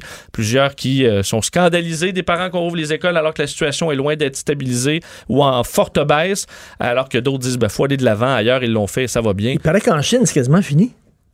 Ah oui, Ben, oui, ben, d'ailleurs, on rouvrait d'autres euh, pour, pour d'autres enfants aujourd'hui euh, les écoles. Ça semblait euh, bien se passer, Richard. Bon, ben, coudonc. Puis la baleine à bosse. Oui, euh, revenir sur écoute. Je voulais dire la grosse baleine à bosse, mais là, je, je vais, pas- je t'attaquer de grossophobe. je veux pas. Je veux pas. euh, Ouais, je sais pas à partir de À partir une de baleine, t'es déjà gros là. Oui. Une grosse baleine, ça se peut-tu, ça? Oui. Oui, oui. Ça se peut-tu une grosse baleine? C'est un un un peu- c'est un pléonasme. Oui, ben en fait, ça dépend parce que C'est cette comme, baleine... euh, comme ma mère disait, un petit nain. Ta mère, elle disait ça? Oui, je dis, en as-tu déjà vu un grand? En tout cas, Bref, tu une vois, grosse baleine. La baleine à bosse euh, qui est à Montréal. Plusieurs ont trouvé ça bien, bien cute en fin de semaine et dans les derniers jours. Euh, D'ailleurs, il y a des centaines de personnes qui se sont mis sur le bord du fleuve pour, euh, pour, pour voir cette baleine. Malheureusement, c'est pas nécessairement des bonnes nouvelles euh, de, de la voir là. Un expert questionné par Le Devoir, Richard Sears, un chercheur sur les cétacés au Québec, fondateur de la station de recherche des îles Mingan, euh, qui lui suit ce dossier-là de près et s'inquiète parce qu'on la voit entre autres sauter. Là, et plusieurs disent Ah, ben écoute, elle vit, là, elle s'amuse, mais c'est pas nécessairement Elle est comme- ça. comme perdue, Au contraire, c'est peut-être parce qu'elle est complètement perdue. Se demande euh, ce, ce qu'elle fait là. Euh, visiblement en bonne forme quand même, cette baleine, mais on la retrouve en eau douce, ce qui est anormal. Il n'y a pas de problème immédiat, dit-on, pour les baleines de se retrouver en eau douce, mais éventuellement des problèmes de peau, euh, des problèmes Mais qu'est-ce qu'on pourrait de faire comme, euh, déshydratation. quoi? Et on ne sait pas si elle peut se trouver de la nourriture dans le fleuve. là. Il y a des quelques dorés, là, mais ça, est-ce que c'est suffisant pour se nourrir? Alors là, est-ce que c'est possible de faire une mission de sauvetage, Richard, selon On l'a- on l'expert? l'a déjà fait, t'en souviens-tu? On avait mis. euh, C'était-tu une baleine? On avait mis un gros animal comme ça dans un avion. Puis on l'avait retourné dans son dauphins habitat qu'on naturel. transporte. Un beluga. Un beluga. Ah, un beluga. C'est ça. Merci. Mais euh, si là, on parle d'une baleine à bosse, Richard, c'est plus. euh, C'est gros. C'est plus gros. Et euh, selon les, cet expert, c'est impossible. En fait, ce qu'on aurait pu faire, c'est l'effaroucher. là. Mais on dit, on l'effarouche. Sur, ça marche, mais sur des petites distances. Là, sur 400 km, je veux dire, on va l'épuiser de panique à force de, de, de l'effaroucher. Alors, il faudra qu'elle retourne ben, par elle ou lui-même. Là. Honnêtement, je sais pas si c'est un. Je, Un- je veux un pas baleine présumer de son, baleine. de son genre. Peut-être mais- non binaire Bon, aussi. Mais euh, elle, elle pourrait parce que si elle veut retourner, là, elle peut suivre le courant. Parce que là, elle a remonté le courant. Elle est jusqu'à chanceuse, la baleine, parce qu'on n'a pas dompé encore des tonnes de marde dans le fleuve comme on le fait à quelques reprises. Exact. Mais ce qui est une inquiétude, l'inquiétude principale, c'est, euh, à court terme, c'est les bateaux, évidemment, qui pourraient la heurter. D'ailleurs, il y a eu énormément, c'est un peu triste, là, le service de police de la ville de Montréal qui a dû faire de nombreuses interventions en fin de semaine pour éloigner les plaisanciers qui voulaient aller voir la baleine, aller voir la baleine. Laissez la baleine tranquille. Regardez-la de loin, parce que sinon, euh, vous n'allez pas l'aider. Tu viens de Québec, hein, toi? Oui, Baleine. oui, je sais. Tu viens de Québec? Oui. Baleine. Non, c'est une baleine. C'est une baleine. Une baleine? Poteau? Ou poteau? Ouais, un poteau, mais je Un pense. poteau, Oui, hein. mais une baleine, c'est une baleine. C'est sur, sur, la phonétique, à mon avis, euh, c'est à Québec qu'on gagne. Un, un soute de, de skidoo? Comment vous dites ça à Québec? Soute. Un Un, soute. soute. Un soute, qu'ils disent. Une soute, des culottes Une de soute. soute. Une soute de. Moi, je dirais un soute de skidoo, mais des culottes de soute. Fait que je sais pas. euh, je sais pas trop de. Mais- Qu'est-ce qui. Un bas de soute. Merci beaucoup, euh, monsieur le facteur Vincent Dessureau. La Banque Q est reconnue pour faire valoir vos avoirs sans vous les prendre. Mais quand vous pensez à votre premier compte bancaire, là, tu sais, dans le temps à l'école, là, vous faisiez vos dépôts avec vos scènes dans la petite enveloppe. là. Hmm, C'était bien beau. Mais avec le temps, à ce vieux compte-là vous a coûté des milliers de dollars en frais, puis vous ne faites pas une scène d'intérêt. Avec la Banque Q, vous obtenez des intérêts élevés et aucun frais sur vos services bancaires courants. Autrement dit, ça fait pas mal plus de scènes dans votre enveloppe, ça. Banque Q. Faites valoir vos avoirs. Visitez banqueq.ca pour en savoir plus. Pour nous rejoindre en studio, Studio à commercial cube.radio. Appelez ou textez 187 Cube Radio. 1877 827 2346. Politiquement incorrect. Alors, vous le savez que la Ville de Montréal a annoncé que toutes ses communications dorénavant euh, allaient respecter les règles du langage épicène qui lutte contre la domination du masculin euh, euh, sur le féminin dans la langue française, ce qui nous a valu un papier savoureux de Christian Rio, qui est l'excellent correspondant à Paris pour le quotidien Le Devoir, qui a écrit là-dessus. ça s'intitule Parlez-vous l'épicène. Christian est avec nous. Bonjour, Christian. соответствие.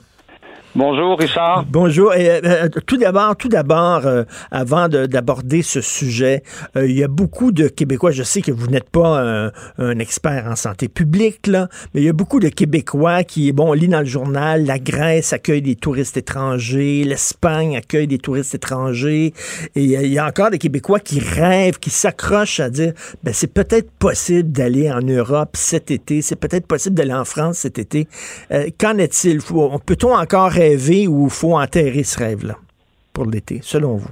Euh, écoutez, c'est difficile à dire évidemment, euh, mais dans le disons l'été proche, je pense que ça va ça va être difficile à moins que vous ayez la citoyenneté euh, grecque ou vous ayez une mmh. citoyenneté européenne. Là, évidemment, vous pouvez rentrer dans, dans votre dans votre pays, mais je pense que pour pour ce qui est de l'été proche, bon, qu'est-ce qui se passera au mois d'août? Il se pourrait bien qu'au mois d'août toutes les barrières tombent. C'est pas c'est pas impossible, surtout qu'en ce moment, vous savez, en Europe, on est vraiment dans le déconfinement, c'est-à-dire que on s'aperçoit que des pays qui ont commencé à déconfiner il y a trois semaines, il y a presque un mois maintenant, euh, n'ont pas de deuxième vague. Hein. Eh les nouvelles sont en ce moment En, Europe très très très rassurantes. Donc, euh, et en France, euh, ça fait bien deux semaines là, et puis on, ne voit pas de, nouvelles vagues. Et surtout, ce qui est rassurant, c'est qu'on voit qu'il y, a des masques partout, que les gens respectent grosso modo les, les barrières et puis qu'il y a des tests. C'est-à-dire, il y a de plus en plus de tests. On, on en est rendu maintenant à tester les gens sans leur demander de, de, de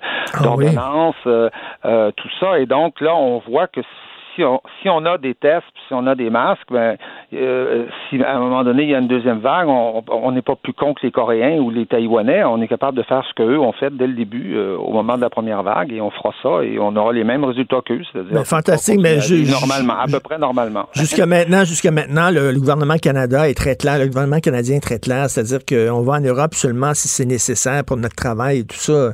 Euh, on, décourage totalement à faire du tourisme. Là. Oui, mais ce qui va, ce qui va se passer, c'est que les barrières intra-européennes vont tomber. Je pense hmm. que ça, c'est, ça c'est clair. Euh, je pense que euh, un Français va pouvoir aller en Grèce, euh, les Allemands vont pouvoir aller en Grèce ou, ou, en Italie. Ça, je pense qu'au mois de juillet, ça va être, c'est, évident que ça va se faire. Les trains commencent à reprendre. pour ce qui est des, des, des, des, barrières, je dirais européennes, là, ça risque de prendre un, peu plus de temps. D'autant plus que l'Amérique du Nord est un petit peu en retard, vous savez, sur sur l'Europe dans dans, dans l'épidémie. Donc mais euh, visiblement, en tout cas pour l'instant, tout semble indiquer qu'on s'en va vers ça. Bon, on croise nos doigts, qui sait, peut-être au mois d'août, fin juillet, début août. Euh, Christian Riouli, Piscine, euh, ça vous a fait sourire, ça? Oui, ça m'a ça m'a beaucoup fait sourire parce que bon, vous savez, on reproche depuis, euh, euh enfin des groupes militants reprochent euh, depuis longtemps au français d'être une langue, dit-on, chauvine, sexiste, etc. pour pour des raisons souvent de de, de, règles de grammaire, des raisons, euh, des raisons très simples, alors que le, le français, en tout cas, euh, moi, je, le français que je connais, c'est un français qui historiquement a été très marqué par les femmes. Euh, mmh. La constitution du français, vous savez, le français classique au 17e, au 18e siècle, se fait largement sous l'influence des femmes, des salons littéraires, parce que le français est une langue littéraire, Madame Lafayette, Madame de Sévigny, et donc qu'on se mette tout à coup à accuser le français d'être une affreuse langue, vous savez, un marteau, est-ce que c'est sexiste? Est-ce que c'est, euh, est-ce que c'est, raciste? Je sais pas, ça dépend ce qu'on fait avec, avec, euh, avec un marteau. Et euh, effectivement, on voit aujourd'hui non seulement des militants, mais ce qui est peut-être normal, dans le fond, que les militants veulent se donner leurs propres règles de grammaire. vous savez, tous les groupes militants ont toujours eu leur, leur jargon quelque part, mais on voit des, des, des, des administrations étatiques, des États, des, des, administrations gouvernementales gouvernementales, des, des, administrations municipales comme la ville de Montréal, là, puis la, la ville de Gatineau, décider d'adopter des règles qui sont pas les règles de l'usage de, de, de, la langue française. Hein. On, mm. on, pense euh, par exemple, oui, qu'on pense par exemple à la question du, euh, euh, de, du fait de désigner les ouvriers, les infirmiers en français. Qu'est-ce que vous voulez? Il n'y a pas de neutre. En anglais, il y a un neutre. Ça, ça existe depuis que le latin est disparu, puis que le, le gallo-romain est disparu. Le neutre est disparu en français pour des raisons historiques. Certains linguistes disent que le, neutre ressemblait trop au masculin, donc ils se sont fusionnés à un moment donné et on a inventé ce qu'on appelle une sorte de masculin générique, c'est-à-dire que quand on dit les ouvriers, ben, ça comprend tout le monde. Ça comprend tout le monde. Et quand on dit les ouvrières, ben, c'est, les femmes. C'est, ça la règle en français. Et essayer de, de, de, de chambouler une règle comme celle-là, euh, c'est, c'est, s'enfermer dans une sorte de, langue absolument, absolument impossible. Vous savez, Simone de Beauvoir, qu'on ne peut pas mm. accuser d'être, d'être sexiste et chauvine, a écrit avec cette langue-là, puis ça a l'air que ça s'est, ça s'est plutôt bien passé euh, pour elle, puis qu'elle a vécu elle n'a pas été obligée d'inventer des matrimoines au lieu des patrimoines. Euh, et, d'ailleurs, ce que, ce que j'aime de, de, votre texte, Christian, c'est que vous dites à quel point c'est une langue, l'épicène, qui est une langue qui est tellement abstraite et abscon que même les, les même les défenseurs de l'épicène, lorsqu'ils parlent, eux autres même s'accrochent dans leur langage. Ils sont, pas, sont pas capables d'appliquer de, leurs propres règles. Ben Écoutez Valérie Plante parler pendant 15 euh, minutes. Là, vous allez voir au début, là, pendant les cinq premiers, faites bien attention. Euh, les citoyens, les citoyennes, les Montréalaises, les Montréalais, les électrices, les électeurs. Ouf, là, puis là, là, à un moment donné, elle fatigue, là, et puis elle revient à la normale, c'est-à-dire que essayez d'écrire, essayez d'écrire de la poésie comme ça, essayez d'écrire des romans comme ça, Essayez d'écrire une langue un peu qui a un peu des, vrais discours, là, des grands discours politiques qui disent des choses dans, cette langue-là. C'est impossible. C'est impossible de faire ça et ça sera impossible. À mon avis, cette langue-là n'a aucun avenir. Ça ne, ça ne marchera pas. La langue cherche en général la simplification et ça n'existera pas. Ça va juste emmerder. Ça va juste emmerder tout le monde et, et ça va notamment emmerder beaucoup nos, nos élèves qui ont déjà d'autres difficultés en français euh, plus importantes que ça. Exactement. et ça nous ramène à Georges. En, français, en français, le genre et le sexe, c'est pas la même chose. C'est complètement différent. C'est-à-dire, on peut, on peut être un militaire, peut être une estafette, une estafette. Hein? on, est le roi, puis on est sa majesté. C'est féminin, sa majesté. Ben oui. Un homme, un homme. C'est plein, plein d'hommes, puis c'est une armée. Ah, euh, Christian, Christian, Christian, on peut être un homme et être une crapule? Exactement, tout à fait. Tout à fait. Tout à fait. Comme on peut être un saint aussi. Ben euh, et, donc, voilà, c'est-à-dire que le, français, mais en anglais, c'est pas comme ça. Et on a l'impression que nos, militantes euh, féministes ne, connaissent que l'anglais. C'est-à-dire qu'ils ont appris euh, leur féminisme dans des, dans des manuels américains ou, dans, ou dans des textes de, de, de militantes américaines qui, et qui trouvent, eux, euh, évident, ou elle, que le, le, que, le, que le français est très sexiste, mais je veux dire, le, le, le, genre, le sexe, tout ça, chaque langue a ses caractéristiques. Vous savez, en, en, en, espagnol, le féminin et le masculin sont très marqués. C'est le O puis le A, c'est des terminaisons, c'est très très clair, c'est toujours extrêmement marqué, le féminin puis le mm. masculin. Euh, en anglais, c'est pas marqué, c'est absent.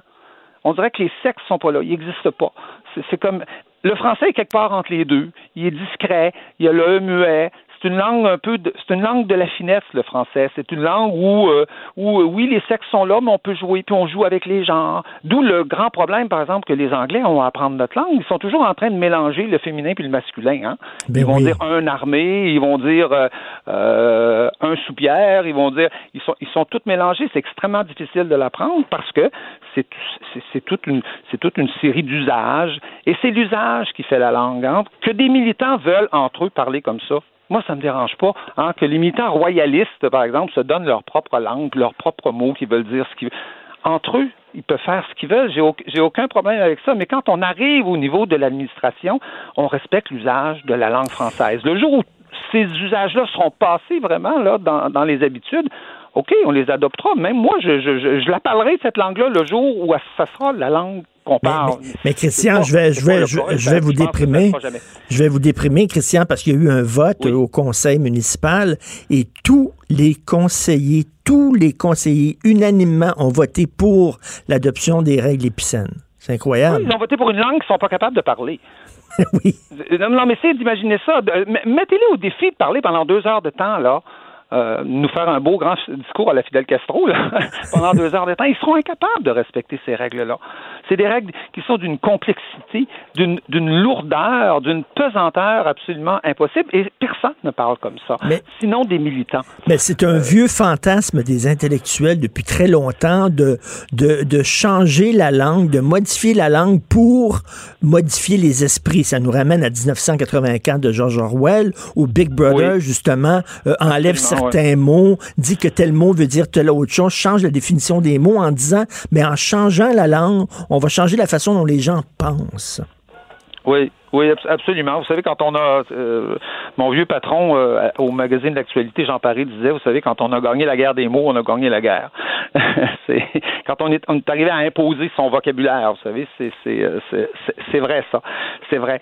Mais euh, et je, et je- mais je, je, trouve aujourd'hui que parce que vous savez, une langue, quand même, c'est un instrument relativement neutre. Ça dépend, ça dépend ce qu'on, ça dépend ce qu'on, euh, ce qu'on, ce qu'on en fait. Vous savez, le, le, grand poète Léopold Senghor, qui, qui a lutté contre le colonialisme, il a dit le français c'est mon butin, ça m'appartient. Euh, il a pas dit c'est une affreuse langue colonialiste, dégueulasse, dont il faut se débarrasser ou qu'il faut réformer complètement. Au contraire, il s'en est accaparé, il l'a pris et il a exprimé avec cette langue-là.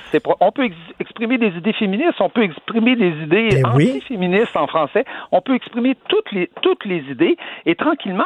Il y a des usages qui vont changer, mais une langue, ça évolue lentement. Et, Ça et- et je, re- regarde, je regarde à travers le monde, les francophones ne sont pas plus machos que les hispanophones, ne sont pas plus Non. machos que les anglophones. Mais, f- mais c'est ça, faites-nous la preuve que les fameuses langues où il n'y a pas de où y a, où le, où le, y a pas de masculin générique là, euh, faites-nous la preuve que dans, ces pays-là, euh, la situation des femmes est meilleure. Voyons, c'est- ridicule. Ça n'a rien à voir. L'état de la langue n'a rien à voir avec le- la, situation des, des, femmes euh, dans un pays.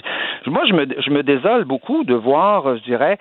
Euh, toute une gauche aujourd'hui euh, euh, en train de faire la leçon au peuple, hein, de, leur dire euh, votre langue est trop sexiste, votre langue est trop raciste. Moi, je viens d'une autre gauche, je viens d'une gauche euh, de, qui, qui, qui aimait les mots du peuple. Hein? Vous savez, qui, euh, euh, la gauche de Gérald Godin, la, la, la gauche de Michel Tremblay, on, on allait chercher les mots du peuple, euh, Michel- la gauche de Michel Audiard en France, on allait chercher les mots du peuple, on, on, on les intégrait dans la langue, on, enrichissait la langue avec les mots justement de, de la classe ouvrière, les mots du peuple, les mots du monde ordinaire, on, on rajoutait du vocabulaire, on pouvait dire plus de choses, notre langue, elle s'enrichissait grâce à ça. Aujourd'hui, on a une gauche qui veut plus faire ça, qui, qui fait juste la leçon. On dirait des, on dirait des, des, des dames de Saint-Anne qui font la leçon au peuple tout le temps, sans arrêt, en train de leur dire faites pas ci, faites pas ça. C'est- quoi ça? C'est oui, une gauche qui aime plus le peuple, qui aime plus les Exactement, gens, qui aime ben- plus, le- le- qui aime plus notre langue. Exactement, et euh, qui veulent qu'on adopte une langue totalement abstraite. Et, et euh, euh, votre texte, Parlez-vous l'épicène, n'est pas seulement une attaque contre le langage épicène, mais c'est aussi, euh, mon Dieu, vous rendez hommage à la langue française, parce que c'est tellement élégamment écrit, cette chronique-là, et vous êtes comme un grand pianiste qui utilise toutes les notes de son clavier, là. C'est un, c'est un, c'est formidable, c'est savoureux, c'est extrêmement bien écrit. vous et vous, vous, vous, démontrez que la langue française, c'est une langue qui riche. Absolument, c'est une langue qui est riche, puis c'est une langue qui peut nous libérer. C'est-à-dire qu'on ne se libère pas en se débarrassant des règles de la langue française. Au contraire, on se libère en acquérant ces règles-là, en les maîtrisant, en maîtrisant le vocabulaire le plus possible. Et c'est comme ça qu'on devient, qu'on qu'on est, qu'on qu'on devient, euh, qu'on devient habile, qu'on qu'on enrichit, qu'on enrichit la langue et qu'on devient libre. On est libre parce qu'on possède les règles de notre langue. Et, c'est- et, et non pas en s'en débarrassant, pour en parlant n'importe Et comment. a cette, folie-là, cette folie-là d'épicène, ça n'a pas, euh, ça a pas encore euh, euh, contaminé la, la France, là. J'espère que non. c'est présent, c'est présent, le, le, le, le- qui est celle, celle qui est un peu le, le, le, le pendant euh, français de, de, de, de Valérie Plante, c'est euh, Madame Hidalgo, euh, la mairesse de, de, de Paris. Elle, elle met des points ES un peu partout dans, dans, dans, dans, dans les affiches de la ville de Paris. Euh, là encore, ces points ES, personne n'est capable d'écrire avec, avec ça. Sinon, des militants très spécialisés qui s'acharnent évidemment à rajouter des points ES un peu, un peu, un peu partout. Et euh, ça commence ici, effectivement, aussi à, être à être présent. Mais je, je le répète, ça n'a aucun avenir. moi, je, je, je, je, pense, je pense que c'est comme euh, c'est comme Christian. Les habitudes langagères là euh, triomphent. Elles triompheront pas, mais mon Dieu, le temps qu'elles vont nous faire perdre. Ben, tout à fait. Puis, puis en terminant, Christian, autrice. C'est-tu assez laid, ça? Euh, autrice. Oui, euh, autrice, on veut. Oui, euh, voilà, c'est-à-dire que vous savez, moi, j'ai fait partie aussi de tout le mouvement dans les années 80, par exemple, où on s'est dit qu'il fallait euh, féminiser un peu les titres de fonction. Madame la première ministre, j'ai toujours eu que ça toute ma vie, moi. Je, bon, euh, j'ai aucun problème avec ça, mais encore faut-il effectivement que que que ça ça sonne bien, que ça rentre dans parce qu'il y a une sonorité dans une langue, il mmh. faut que ça s'intègre, euh, il faut que ça marche. Alors, autrice. Euh, écoutez, peut-être que ça va triompher, euh, peut-être que ça triomphera pas. On en reparlera, on, saura ça dans 10 ans, dans 20 ans. Peut-être que ça va disparaître. Faut dire, faut dire qu'en France, il y, a plein de mots qui apparaissent et qui disparaissent euh, au bout de presque au bout de six mois, au bout de deux ans, là, pratiquement. En France, c'est particulier parce qu'on dit Madame le maire, Madame la maire? on dit Madame la maire, il y, a une raison très précise avec ça, c'est que le mot mairesse en France est très, très, très, très, très identifié à la femme du maire. OK. Extrêmement identifié, totalement identifié. Ça fait que si vous arrivez dans une salle, et vous dites la mairesse, ils vont vous regarder, ils vont, ils, sont à 99 ils vont, ils vont, ils vont se dire, ils parlent de la femme du maire. c'est la raison. C'est la seule raison. C'est, donc, ils ont décidé de dire la mère, M-A-I-R-E, au lieu, au lieu de dire la mairesse. Là. Mais ça, c'est, les habitudes françaises, c'est les, les, traditions de la langue française. En France et chez nous, évidemment, c'est différent. Moi, j'écris toujours la mairesse. La mairesse. Moi, je dis la ben mairesse euh, parce que je parle à des Québécois. Alors, j'écris la mairesse euh, Hidalgo. Ben euh, voyez, oui. ben... donc tout, tout, tout ça est très, est très particulier. Et, c'est pour vous dire que le genre, le, genre des mots est pas, est pas lié euh, à la question des revendications féminines ou, de la, ou à la question du, sexe euh, directement. Euh, on a plein de qualificatifs féminins pour des hommes et plein de qualificatifs masculins pour des, pour des femmes. Et, c'est ça, qui, et c'est ça qui est le plaisir, c'est-à-dire qu'on on peut jouer avec tout ça. Ben oui, ben, c'est la beauté de la langue française. Ben justement, j'invite les gens à lire votre texte qui célèbre la beauté de la langue française Christian Rioux. Ça s'intitule Parlez-vous l'épicène. Merci beaucoup, Christian. Ben, c'est moi qui vous remercie, Richard. Merci. Christian Rio, correspondant à Paris pour Le Devoir. La Banque Q est reconnue pour faire valoir vos avoirs sans vous les prendre. Mais quand vous pensez à votre premier compte bancaire, tu sais, dans le temps à l'école, vous faisiez vos dépôts avec vos scènes dans la petite enveloppe. Hmm, c'était bien beau. Mais avec le temps, ce vieux compte-là vous a coûté des milliers de dollars en frais, puis vous ne faites pas une scène d'intérêt. Avec la banque Q, vous obtenez des intérêts élevés et aucun frais sur vos services bancaires courants. Autrement dit, ça fait pas mal plus de scènes dans votre enveloppe, ça. Banque Q, faites valoir vos avoirs. Visitez banqueq.ca pour en savoir plus. Politiquement incorrect. Joignez-vous à la discussion. Appelez ou textez. 187 Cube Radio. 1877 827 2346. Chaque lundi, nous discutons avec l'essayiste et journaliste Jérôme Blanchet-Gravel, qu'on peut lire entre autres dans la magazine Francis euh, Causeur. Salut Jérôme. Salut Richard. Oui, salut. Écoute, il faut parler absolument de, Maxi. Eh oui, Maxi. Parce que, bon, pour certains, c'est une anecdote, cette affaire-là, mais pour moi, ce n'est pas une anecdote. Ça démontre clairement à quel point la censure a le vent dans les voiles. Oui, oui, comme tu dis, c'est très, très révélateur. Euh, c'est la tyrannie des, euh, des sensibilités. On est en plein dedans. Euh, tu sais, c'est quoi un safe space, Richard? Hein? Euh, tu as déjà écrit là-dessus. C'est finalement dans les universités, hein, cet espace sécuritaire, sécurité, où finalement on interdit que, que certains propos soient tenus parce que euh, ça pourrait heurter, certains propos pourraient heurter certaines sensibilités, justement. Ben, c'est ça qui est en train de se passer. C'est comme si on était en train de, de faire de la société un safe space au grand complet. Donc, euh, on est en train de créer une société qui est aseptisée, euh, dans, lequel, dans laquelle euh, ça concerne tous les groupes, donc que ce soit des groupes politiques, des groupes là, ça, des groupes psychologiques, hein, mm. qui, qui, vont imposer finalement, qui sont en train en fait de, de confondre. de confondre leur, leur sensibilité avec des nouvelles normes sociales, c'est-à-dire que ce sont des minorités actives qui font de leur sensibilité des nouvelles normes sociales. Et, euh, et qu'est-ce que ça fait? Ben, on vit dans une société effectivement de plus en plus euh, puritaine, euh, politiquement correcte. Et on ne peut, on même plus dire certaines vérités parce que tout ce que disait Martin Matt, il disait que nous avons tous pris du poids pendant le confinement parce que, bon, on mange beaucoup et c'est une vérité, mais là, on, on- il y a des vérités qu'on ne peut plus dire. C'est fou. Oui, puis, puis, puis l'humour, Richard, euh, je veux dire, l'humour, c'est- central dans une société. Quand on s'attaque à l'humour, euh, c'est qu'on s'attaque à, à un des fondements de la liberté d'expression. Et là, je suis pas en train de vous dire que, euh, euh, que, que- ben, écoute, il y a des formes d'humour qui sont plus intelligentes que d'autres. Là, j'en reviendrai pas sur ce sujet-là. Et je pense que les humoristes ont aussi la responsabilité de défendre la liberté d'expression quand ça concerne des enjeux des fois un peu plus importants que, par exemple, euh, euh, certaines blagues là, dont on se rappelle.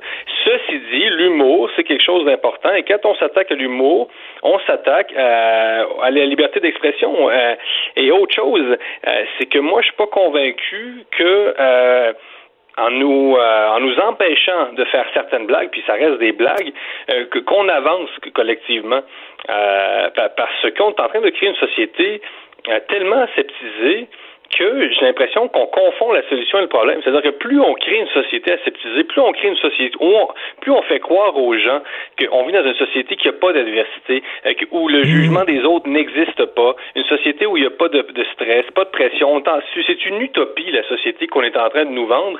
Cette société-là n'existera jamais. Et moi, je pense qu'on devrait plutôt oser euh, éduquer nos enfants, leur dire oui, la vie, c'est difficile. Oui, il va y avoir des gens qui vont vous juger dans votre vie.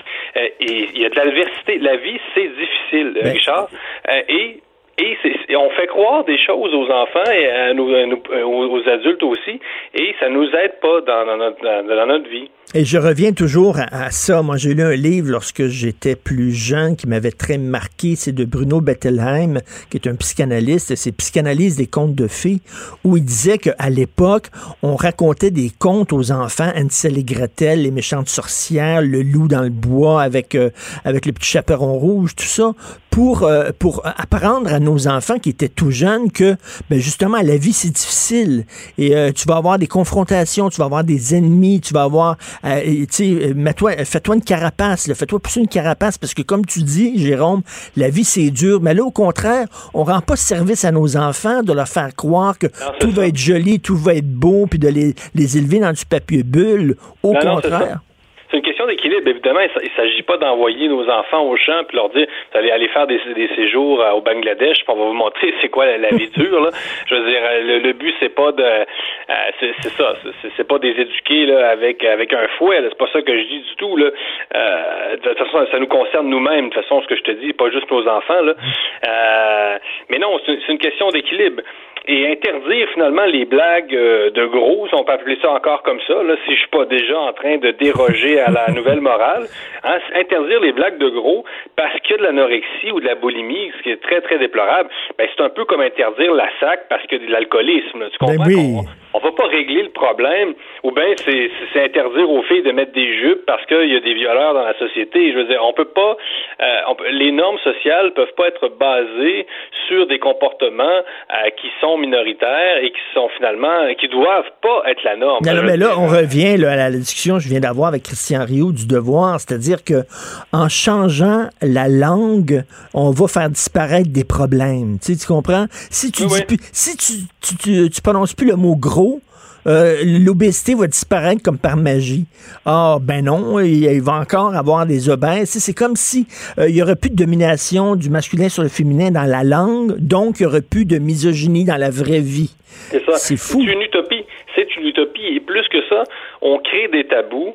Et, euh, et en abordant plus de, de front certaines questions, que ce soit par l'humour ou par d'autres choses, eh bien, j'y reviens, on crée une société euh, aseptisée où les gens vont cultiver leur sensibilité au lieu de les affronter. Euh, et encore là, je suis pas psychanalyste, là, je suis pas psychologue, mais il, m'apparaît qu'il y a quelque chose là-dedans d'assez évident.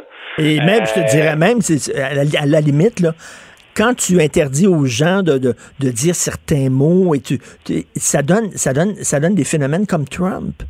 Trump, c'est quoi? C'est quoi Trump? C'est des gens qui ont dit, ben lui, il dit les vraies affaires, enfin. Lui, il s'en sac de rectitude politique et ça donne un gars qui dit des énormités. Ouais, très bon exemple. Euh, c'est, ça peut même produire, comme tu dis, Richard, le- les, des phénomènes euh, contraires. C'est, c'est, contre-productif. Donc, euh, en créant des tabous, on crée des monstres. Euh, c'est, un- peu ça. Et, et le paradoxe aussi, on le sait quand on lit les rapports, euh, jamais on a, on a vécu dans une société où il y avait autant de problèmes de santé mentale. Là, on, on sait que ça, c'est une réalité euh, qui est un peu euh, aussi déjà tabou. Là. Donc, jamais on a vécu dans une société où, où la pression psychologique était aussi forte et jamais on a vécu aussi dans une société aussi aseptisée. Donc, il y a peut-être Vois-tu le paradoxe? Mm. Hein, c'est, c'est, c'est- on- il y a plus de problèmes, mais on n'est plus aseptisé. Donc peut-être que la, la solution, c'est pas d'en rajouter puis de créer des- davantage de tabous euh, et de, d'en finir finalement euh, de- de- avec cette tyrannie des, des susceptibilités. Moi, je pense que c'est ça. On confond la solution et le problème. Tout à fait. Écoute, il faut euh, se parler des manifs qu'il y a eu hier à Montréal. Euh, il faudrait rappeler à ces gens-là que c'est à Minneapolis que ça s'est passé, George Floyd. C'est pas ici, là. Oui. Oh mon Dieu, ouais, non. hein, c'est une américanisation de, de la- vie politique québécoise. Autant les manifestants, bon, bon, pre- prenons les pacifiques, prenons ceux qui ne sont pas les, têtes brûlées du groupe, là.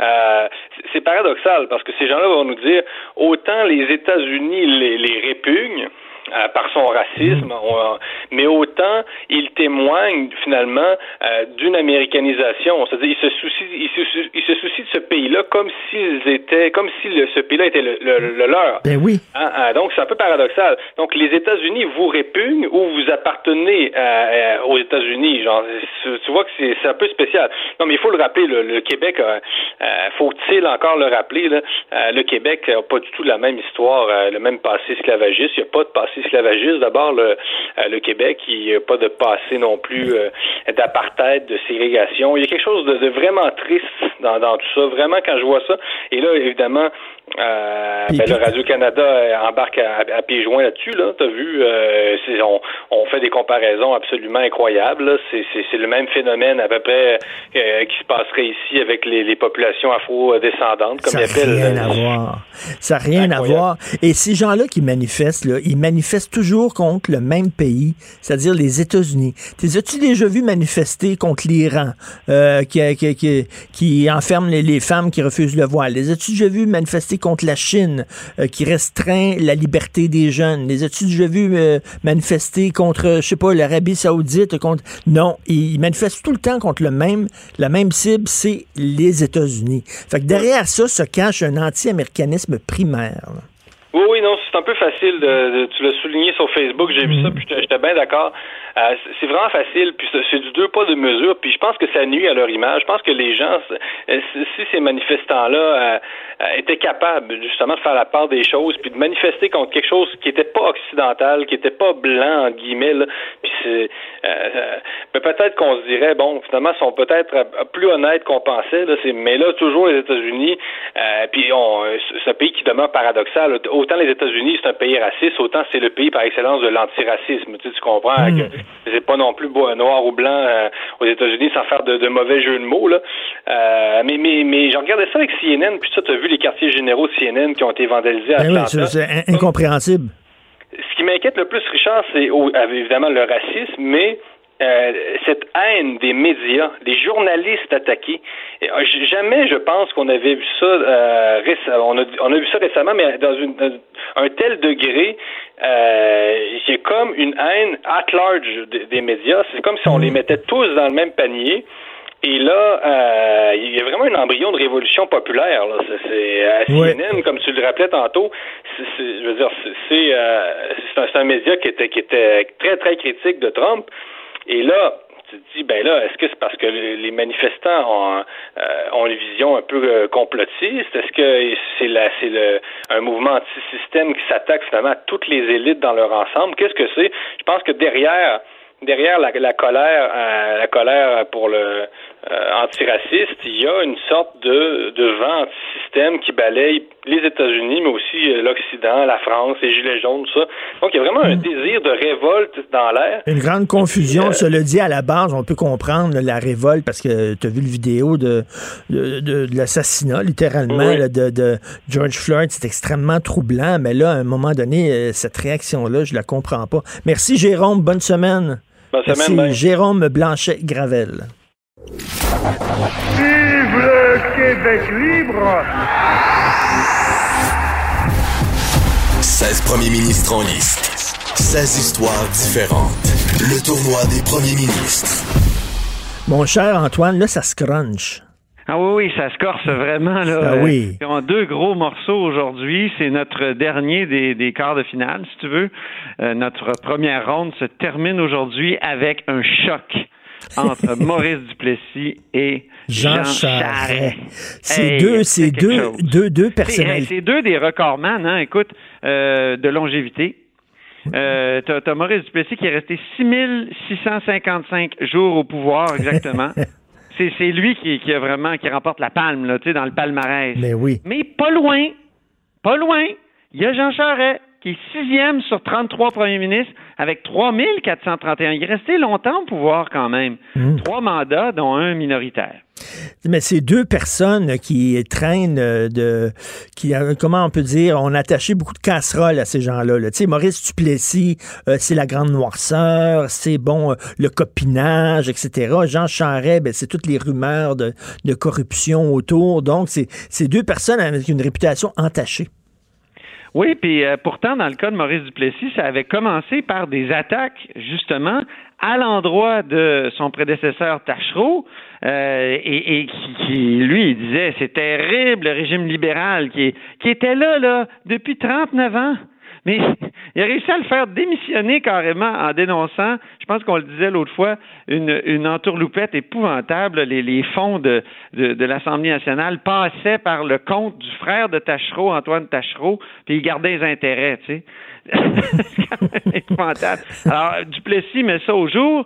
Il dénonce la corruption, les culottes à Vautrin, là, c'était des culottes de- du ministre de la colonisation qui s'étaient achetées aux frais de la province, comme on disait dans le temps. Euh, et, donc, il réussit à arriver avec, justement, euh, la patine de l'intégrité. Mais finalement, euh, il, est- il élu le premier mandat assez difficile. Quand la guerre est déclenchée en 39, euh, il perd le pouvoir aux mains d'Adélard Godbout, qui a le temps de poser des gestes vraiment progressistes, faut le dire, et il, est- il est tout de suite renversé à la fin de la guerre. Duplessis revient en 44, et là, il restera jusqu'à 1960 premier ministre. Et moi, ce que je sais de Duplessis, c'est bien, bien sûr la fameuse série écrite par Denis Arcand et jouée par Jean Lapointe, qui était Oui. extraordinaire. À partir Euh, du livre de Conrad Black. Oui, à partir du livre de Conrad Black, tout à fait. Mais, mais euh, nomme-moi, mettons, je sais pas, un- des bilans positifs de Duplessis. Un héritage positif. Il y a une certaine modernisation qui se fait, euh, l'électrification rurale, comme on disait euh, dans le temps, euh, adoption d'un drapeau du Québec. euh, évidemment, il y avait, il y a, il y a construction aussi de beaucoup d'écoles. hein. On, on, on construit malgré tout euh, des écoles, même s'il n'y a pas encore euh, de ministère d'éducation comme tel.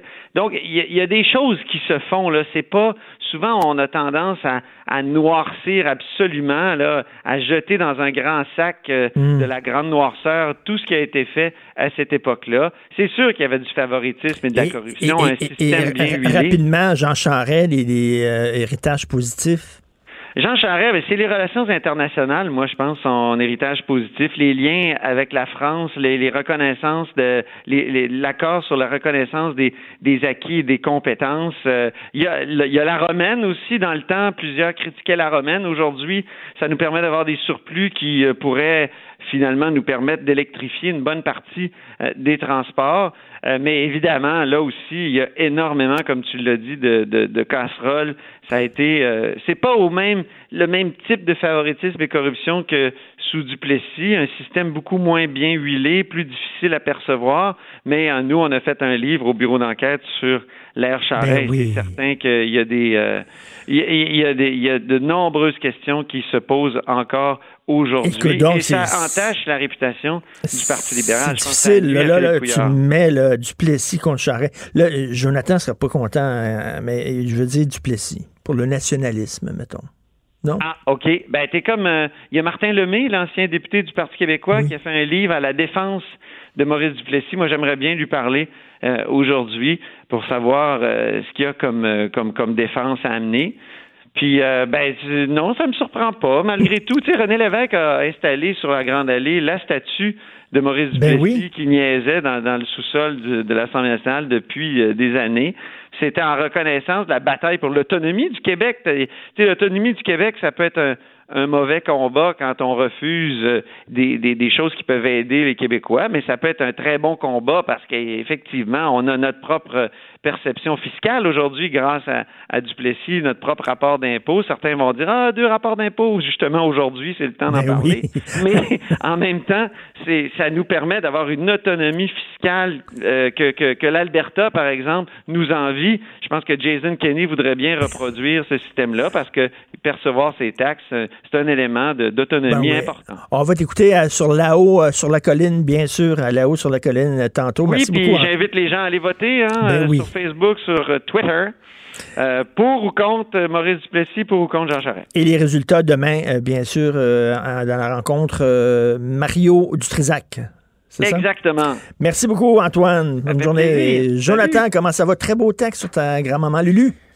Merci, merci, merci. C'est pas une de, de, discussion qui m'a qui m'a inspiré là, quand on, oui. en a parlé ensemble le matin. je te parlais de ma, ma, ma réflexion ben oui. sur ce que ça voulait dire guérir de la COVID euh, dans un CHSLD à 94 ans. Parce que moi, je, je m'aurais dit, moi, je m'aurais dit, c'est ça, moi, je, je m'aurais dit, ah, c'est peut-être mieux qu'elle meure tout de suite, étant donné que, bon, est un peu déconnecté, que ça traîne et tout ça. Mais toi, tu disais, oui, c'était mon premier réflexe, c'était ça, mais j'ai repensé, puis non, je veux qu'elle meure entourée des siens. Puis je te comprends.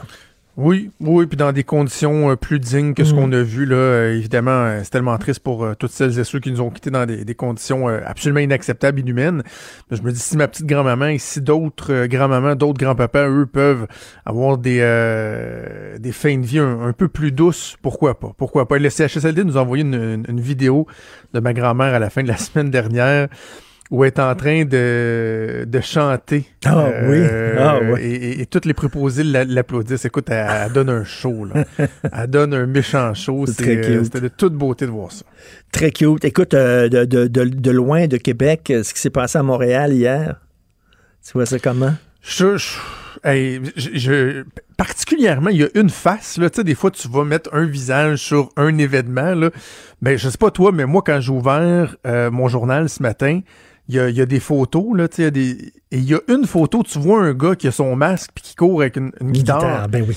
Et le gars est facilement reconnaissable. Je veux dire, moi, je le connais pas, mais c'est certain qu'il y a quelqu'un qui le regarde dans le journal ben oui. et qui, malgré son masque, quelqu'un des petits cheveux frisés un peu, clairement, ce gars-là est reconnaissable. J'espère. J'espère que, comme lui, il va être coffré, là. Mais oui. Hey, gang de Christy d'innocents. On sort d'une pandémie, d'une crise économique. En fait, on est encore dedans où des compagnies euh, peinent à, à, survivre. Puis là, vous autres, vous en allez piller un magasin, voler des milliers et des milliers de dollars de stock. Vous nuisez à la cause. Je trouve ça tellement déplorable, alors mmh. que le, le, fond de la cause, il, il est noble, tu sais. Et le fait qu'on ne peut plus accepter des, des événements comme ce Mais qui oui. s'est passé aux États-Unis. Puis tu sais, la manifestation, comme c'est trop souvent le cas, particulièrement au Québec, là, ça s'était super bien déroulé. Là. Ben oui. Jusqu'à la fin où tu as des, des, des, des, des, des têtes brûlées. Des de trous de cul, là, on va le dire. là. des sales crétins, là. Des comment tu peux faire? Moi, là, tu... j'essaie de me mettre dans la peau de quelqu'un qui rentre dans un commerce avec la vitre toute brisée autour de lui, qui pogne une guitare puis qui part avec. Mon Dieu, en quoi, ça, de en, moi. en quoi hey. ça va être ta cause? En, en, en, rien, rien, rien. C'est complètement ridicule. Ouais. Alors, on t'écoute, bien sûr. As-tu quelque chose à plugger en particulier? Euh, John Parizella, euh, oh. que j'adore. C'est toujours un honneur d'avoir John Parizella justement pour euh, parler de toute la situation euh, aux États-Unis. Et euh, le boxeur de Québec qui est très bien connu, Eric Martel Baweli, qui a fait une sortie dans les médias en fin de semaine sur justement ben, c'est quoi par exemple être noir au Québec. Là, on s'entend que c'est pas la même chose qu'aux États-Unis, mais, mais très hâte de l'entendre. Bao qui va être avec nous à 10h15. On va t'écouter bien sûr avec Maude Boutet. Merci à Maude. Merci à Hugo Veilleux, notre extraordinaire recherchiste, Achille Moinet à la console. Merci Achille. On se reparle demain 8h. Passez une excellente journée.